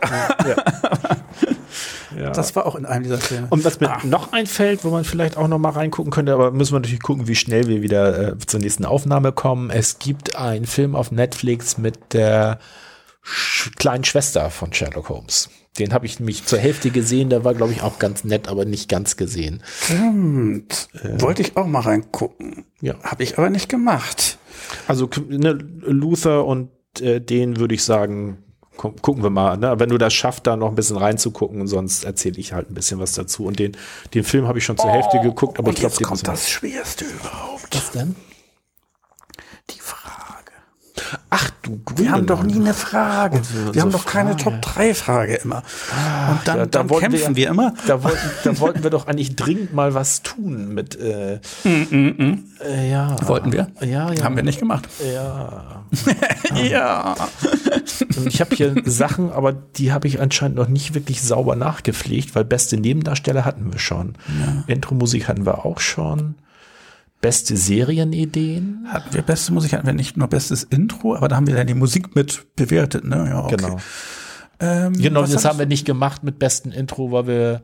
Entweder, ich weiß nicht wie rum. Wir hatten bestes Intro oder beste Musik. Und Ich meine, bestes Intro war nicht unbedingt Musik, weil du hattest Stimmt. das mit den hatten- mit gespiegelten Sachen ja. und so. Ja, das war, aber Ähm, also wir haben beste Serienideen. Beste unerwartete Wendung in der Story. sollen wir doch beste Musik mal nehmen? Mir fallen so schöne. Aber hatten wir nicht. Musik allgemein? Haben wir Allgemeinmusik? Das kann sein. Welche sind die besten? Also Vielleicht fällt mir deswegen Serienintros hatten wir schon mal. Serien mit der besten Musik hatten wir auch schon. dann war das das. Beste Drehorte habe ich hier noch. Serien mit sehr guten Dialogen. Obwohl ich meine, irgendwann hatten wir schon mal sowas. Das ne? hat allerdings, also jetzt, ich müsste länger drüber nachdenken, aber im ersten Moment, okay, dann nenne ich wieder Ja, ich wollte gerade sagen. Serien, die ich schon dreimal genannt habe. Viermal, glaube ich, teilweise. dann habe ich ja noch eine Lieblingsserie mit schwarzem Humor. Ich weiß nicht, also entweder wir vertagen und gucken, ob wir noch eine Frage finden, oder wir müssen uns einfach mal eine neue Kategorie ausdenken als Ersatz für die Fragen. Als Ersatz für die Fragen. Ja. Das bleibt jetzt aber auch fraglich, was das denn sein Sollen wir zum nächsten Mal denn unsere Top 3 Ersatz für die Top 3 Fragen machen? oh, ich krieg mag es- Kopfschmerzen wegen der Metaebene. Ich mag es, wie du denkst, das gefällt mir, das könnte so von mir kommen.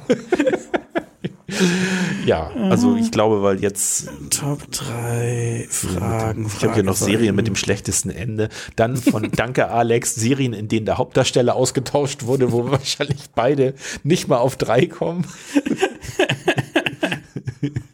Muss ich mich erstmal googeln, welche Serien das sind. Ich weiß gar nicht, ob es überhaupt welche gibt. Ah, okay. Dann, Also, dann über Top machen wir 3 das Fragen nachdenken. Die Frage Genau, nach wenn der wir, Frage. wenn wir noch zwischen uns zwischendurch noch eine einfällt, können wir die ja dann sonst äh, auch Ja. dazu nehmen. Genau, dann lassen wir das so. Also, dann äh, haben wir beim nächsten Mal eine Sherlock Holmes Sonderfolge Sherlock Holmes mit Elementary. Zentral Sherlock mit äh, Cumberbatch und Elementary mit, ich weiß gar nicht, wie der heißt. ich weiß immer nur Lucy Also Lou, weil ich die so gerne mag, obwohl mit, sie, sie, mit den beiden Serien Dahlia erstmal im ist, Kernpunkt. Dann wollten wir die neueren Filme noch mit reinnehmen, vielleicht Luther und die Tochter, äh Quatsch, die Schwester von Sherlock Holmes, Mhm. weiß ich gerade nicht, wie der Film heißt. Wir kümmern uns auf alle Fälle um das Jahr 1889, nein, 1989. Ganz so alt sind wir dann doch nicht. Und äh, als Top-3-Frage dann, was können wir dann als Ersatz für unsere Top-3-Kategorie nehmen, weil uns die Fragen ausgehen. Außer ihr habt noch eine tolle Idee und schickt uns noch tolle Fragen, die wir dann da mal einfach beantworten können. Aber ich Super. glaube, da wird es generell auch schwierig mit dem nicht immer wieder dieselben Sachen. Mir fällt gerade ein, man könnte zum Beispiel so eine Fun Facts Ecke machen. Dann Fun würde man Facts. jedes Mal so Fun Facts zu Serien. Alles, was ich immer als Fun Fact empfinde, findest du immer langweilig und doof. Ja, da glänze ich halt immer in dieser Kategorie. Glänzen, genau. ja, kann man überlegen. Alles Ja. klar. Gut, dann das war's, ne? Ja, wunderbar. Bis zum nächsten Mal. Ciao. Macht's gut. Tschüss.